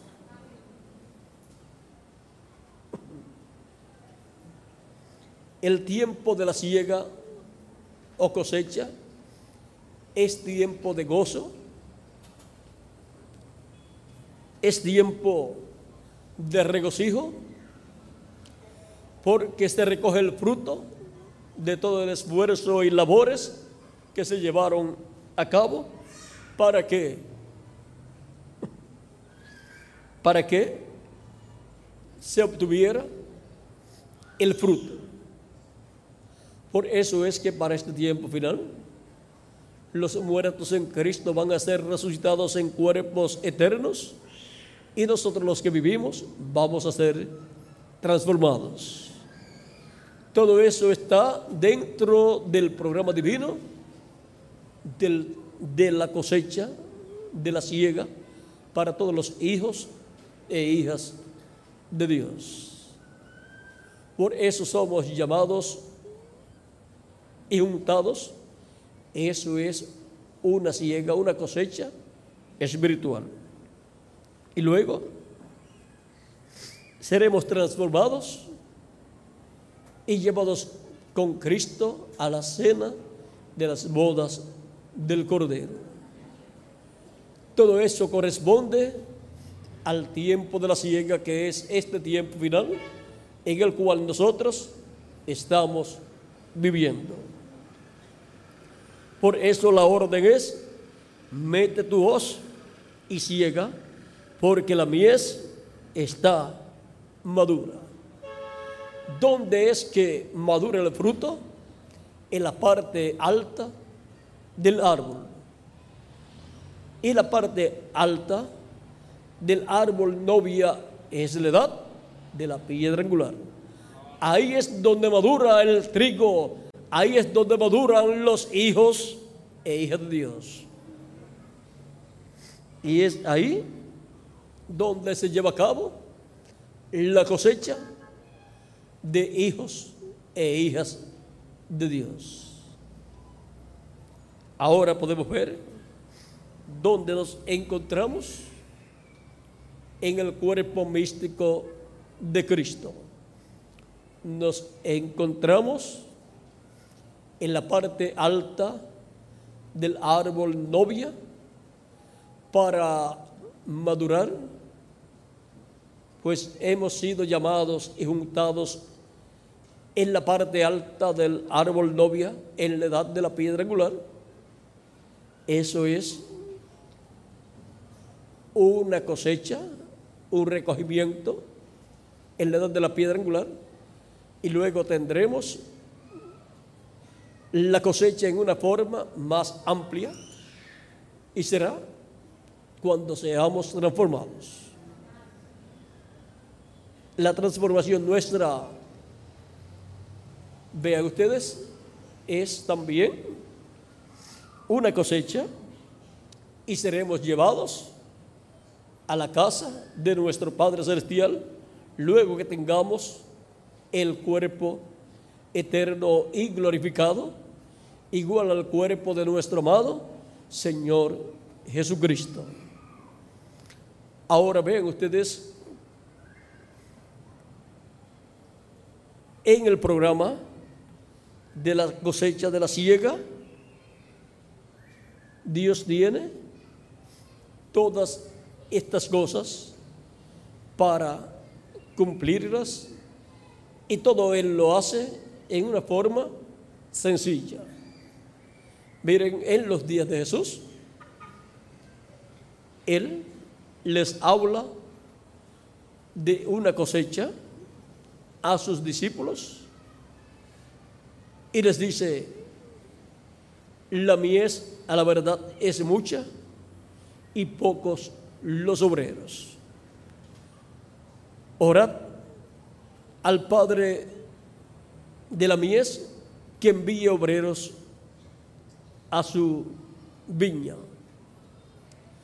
Ahora vean ustedes cómo Allí estaba una cosecha, una ciega, llevándose a cabo para ser colocados en una nueva dispensación y recibir las bendiciones que Dios tenía en esa nueva dispensación. Y las bendiciones es el nuevo nacimiento para todos los que eran llamados, cosechados, eran colocados en una nueva dispensación. Y el día de Pentecostés recibieron el Espíritu Santo y obtuvieron así el nuevo nacimiento. Ahora nosotros nos encontramos en un tiempo de cosecha, somos llamados y juntados y preparados para obtener el nuevo cuerpo físico y eterno. Así como el llamado allá en los días de Jesús era para obtener el nuevo nacimiento. Ahora, en este tiempo, en adición al nuevo nacimiento, tenemos la promesa de una transformación para todos nosotros. Porque nos ha tocado vivir en el tiempo de la ciega. En el tiempo donde la orden del cielo es, mete tu hoz y ciega, porque la mies está madura. Por eso es que Jesús habló en San Lucas capítulo 21, diciendo, cuando ustedes vean suceder todas estas cosas, ¿sabéis? Levantad vuestras cabezas al cielo, porque vuestra redención está cerca, o sea, nuestra transformación. Y hablo de la higuera, que es el pueblo hebreo, y luego dijo, cuando ustedes vean suceder estas cosas, recuerden, el verano está cerca. Vamos a ver cómo lo dice aquí. San Lucas capítulo 21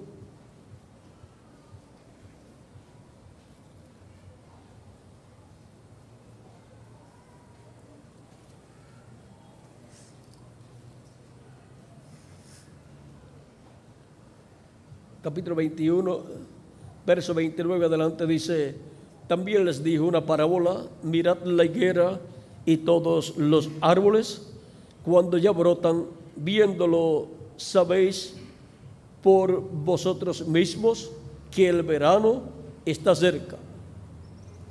Sabéis por vosotros mismos que el verano está cerca.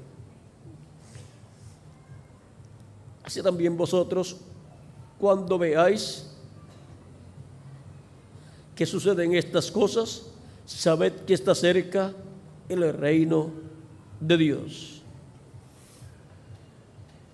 De cierto os digo que no pasará esta generación hasta que todo esto acontezca. Y hemos visto la higuera reverdeciendo, que es el pueblo hebreo, y todos los árboles, que son las diferentes naciones. Y esto ha sido señal de que el verano está cerca. El tiempo del verano es el tiempo de la cosecha. Y lo último que se cosecha es son las uvas y por eso en Apocalipsis capítulo 14 se cosecha primero el trigo, o sea, la mies, y después se cosecha, se cosechan las uvas y son echadas en el lagar de la ira de Dios. O sea que primero viene el recogimiento, la cosecha de los escogidos de Dios para ser transformados y raptados. Y luego vendrá la ira de Dios sobre las uvas que estarán echadas en el lagar de la ira de Dios. O sea, el mundo será echado en la gran tribulación, donde será el lloro y el crujir de dientes. Ahora podemos ver el por qué fue dicho, mete tu y ciega porque la mies está madura. Estamos nosotros como el trigo de Dios en la gran ciega, la gran cosecha de los hijos e hijas de Dios. Y hemos sido colocados en la edad de la piedra angular. Hemos sido llamados y juntados con la gran voz de trompeta en este tiempo final, para pronto ser transformados y llevados con Cristo a la cena de las bodas del Cordero.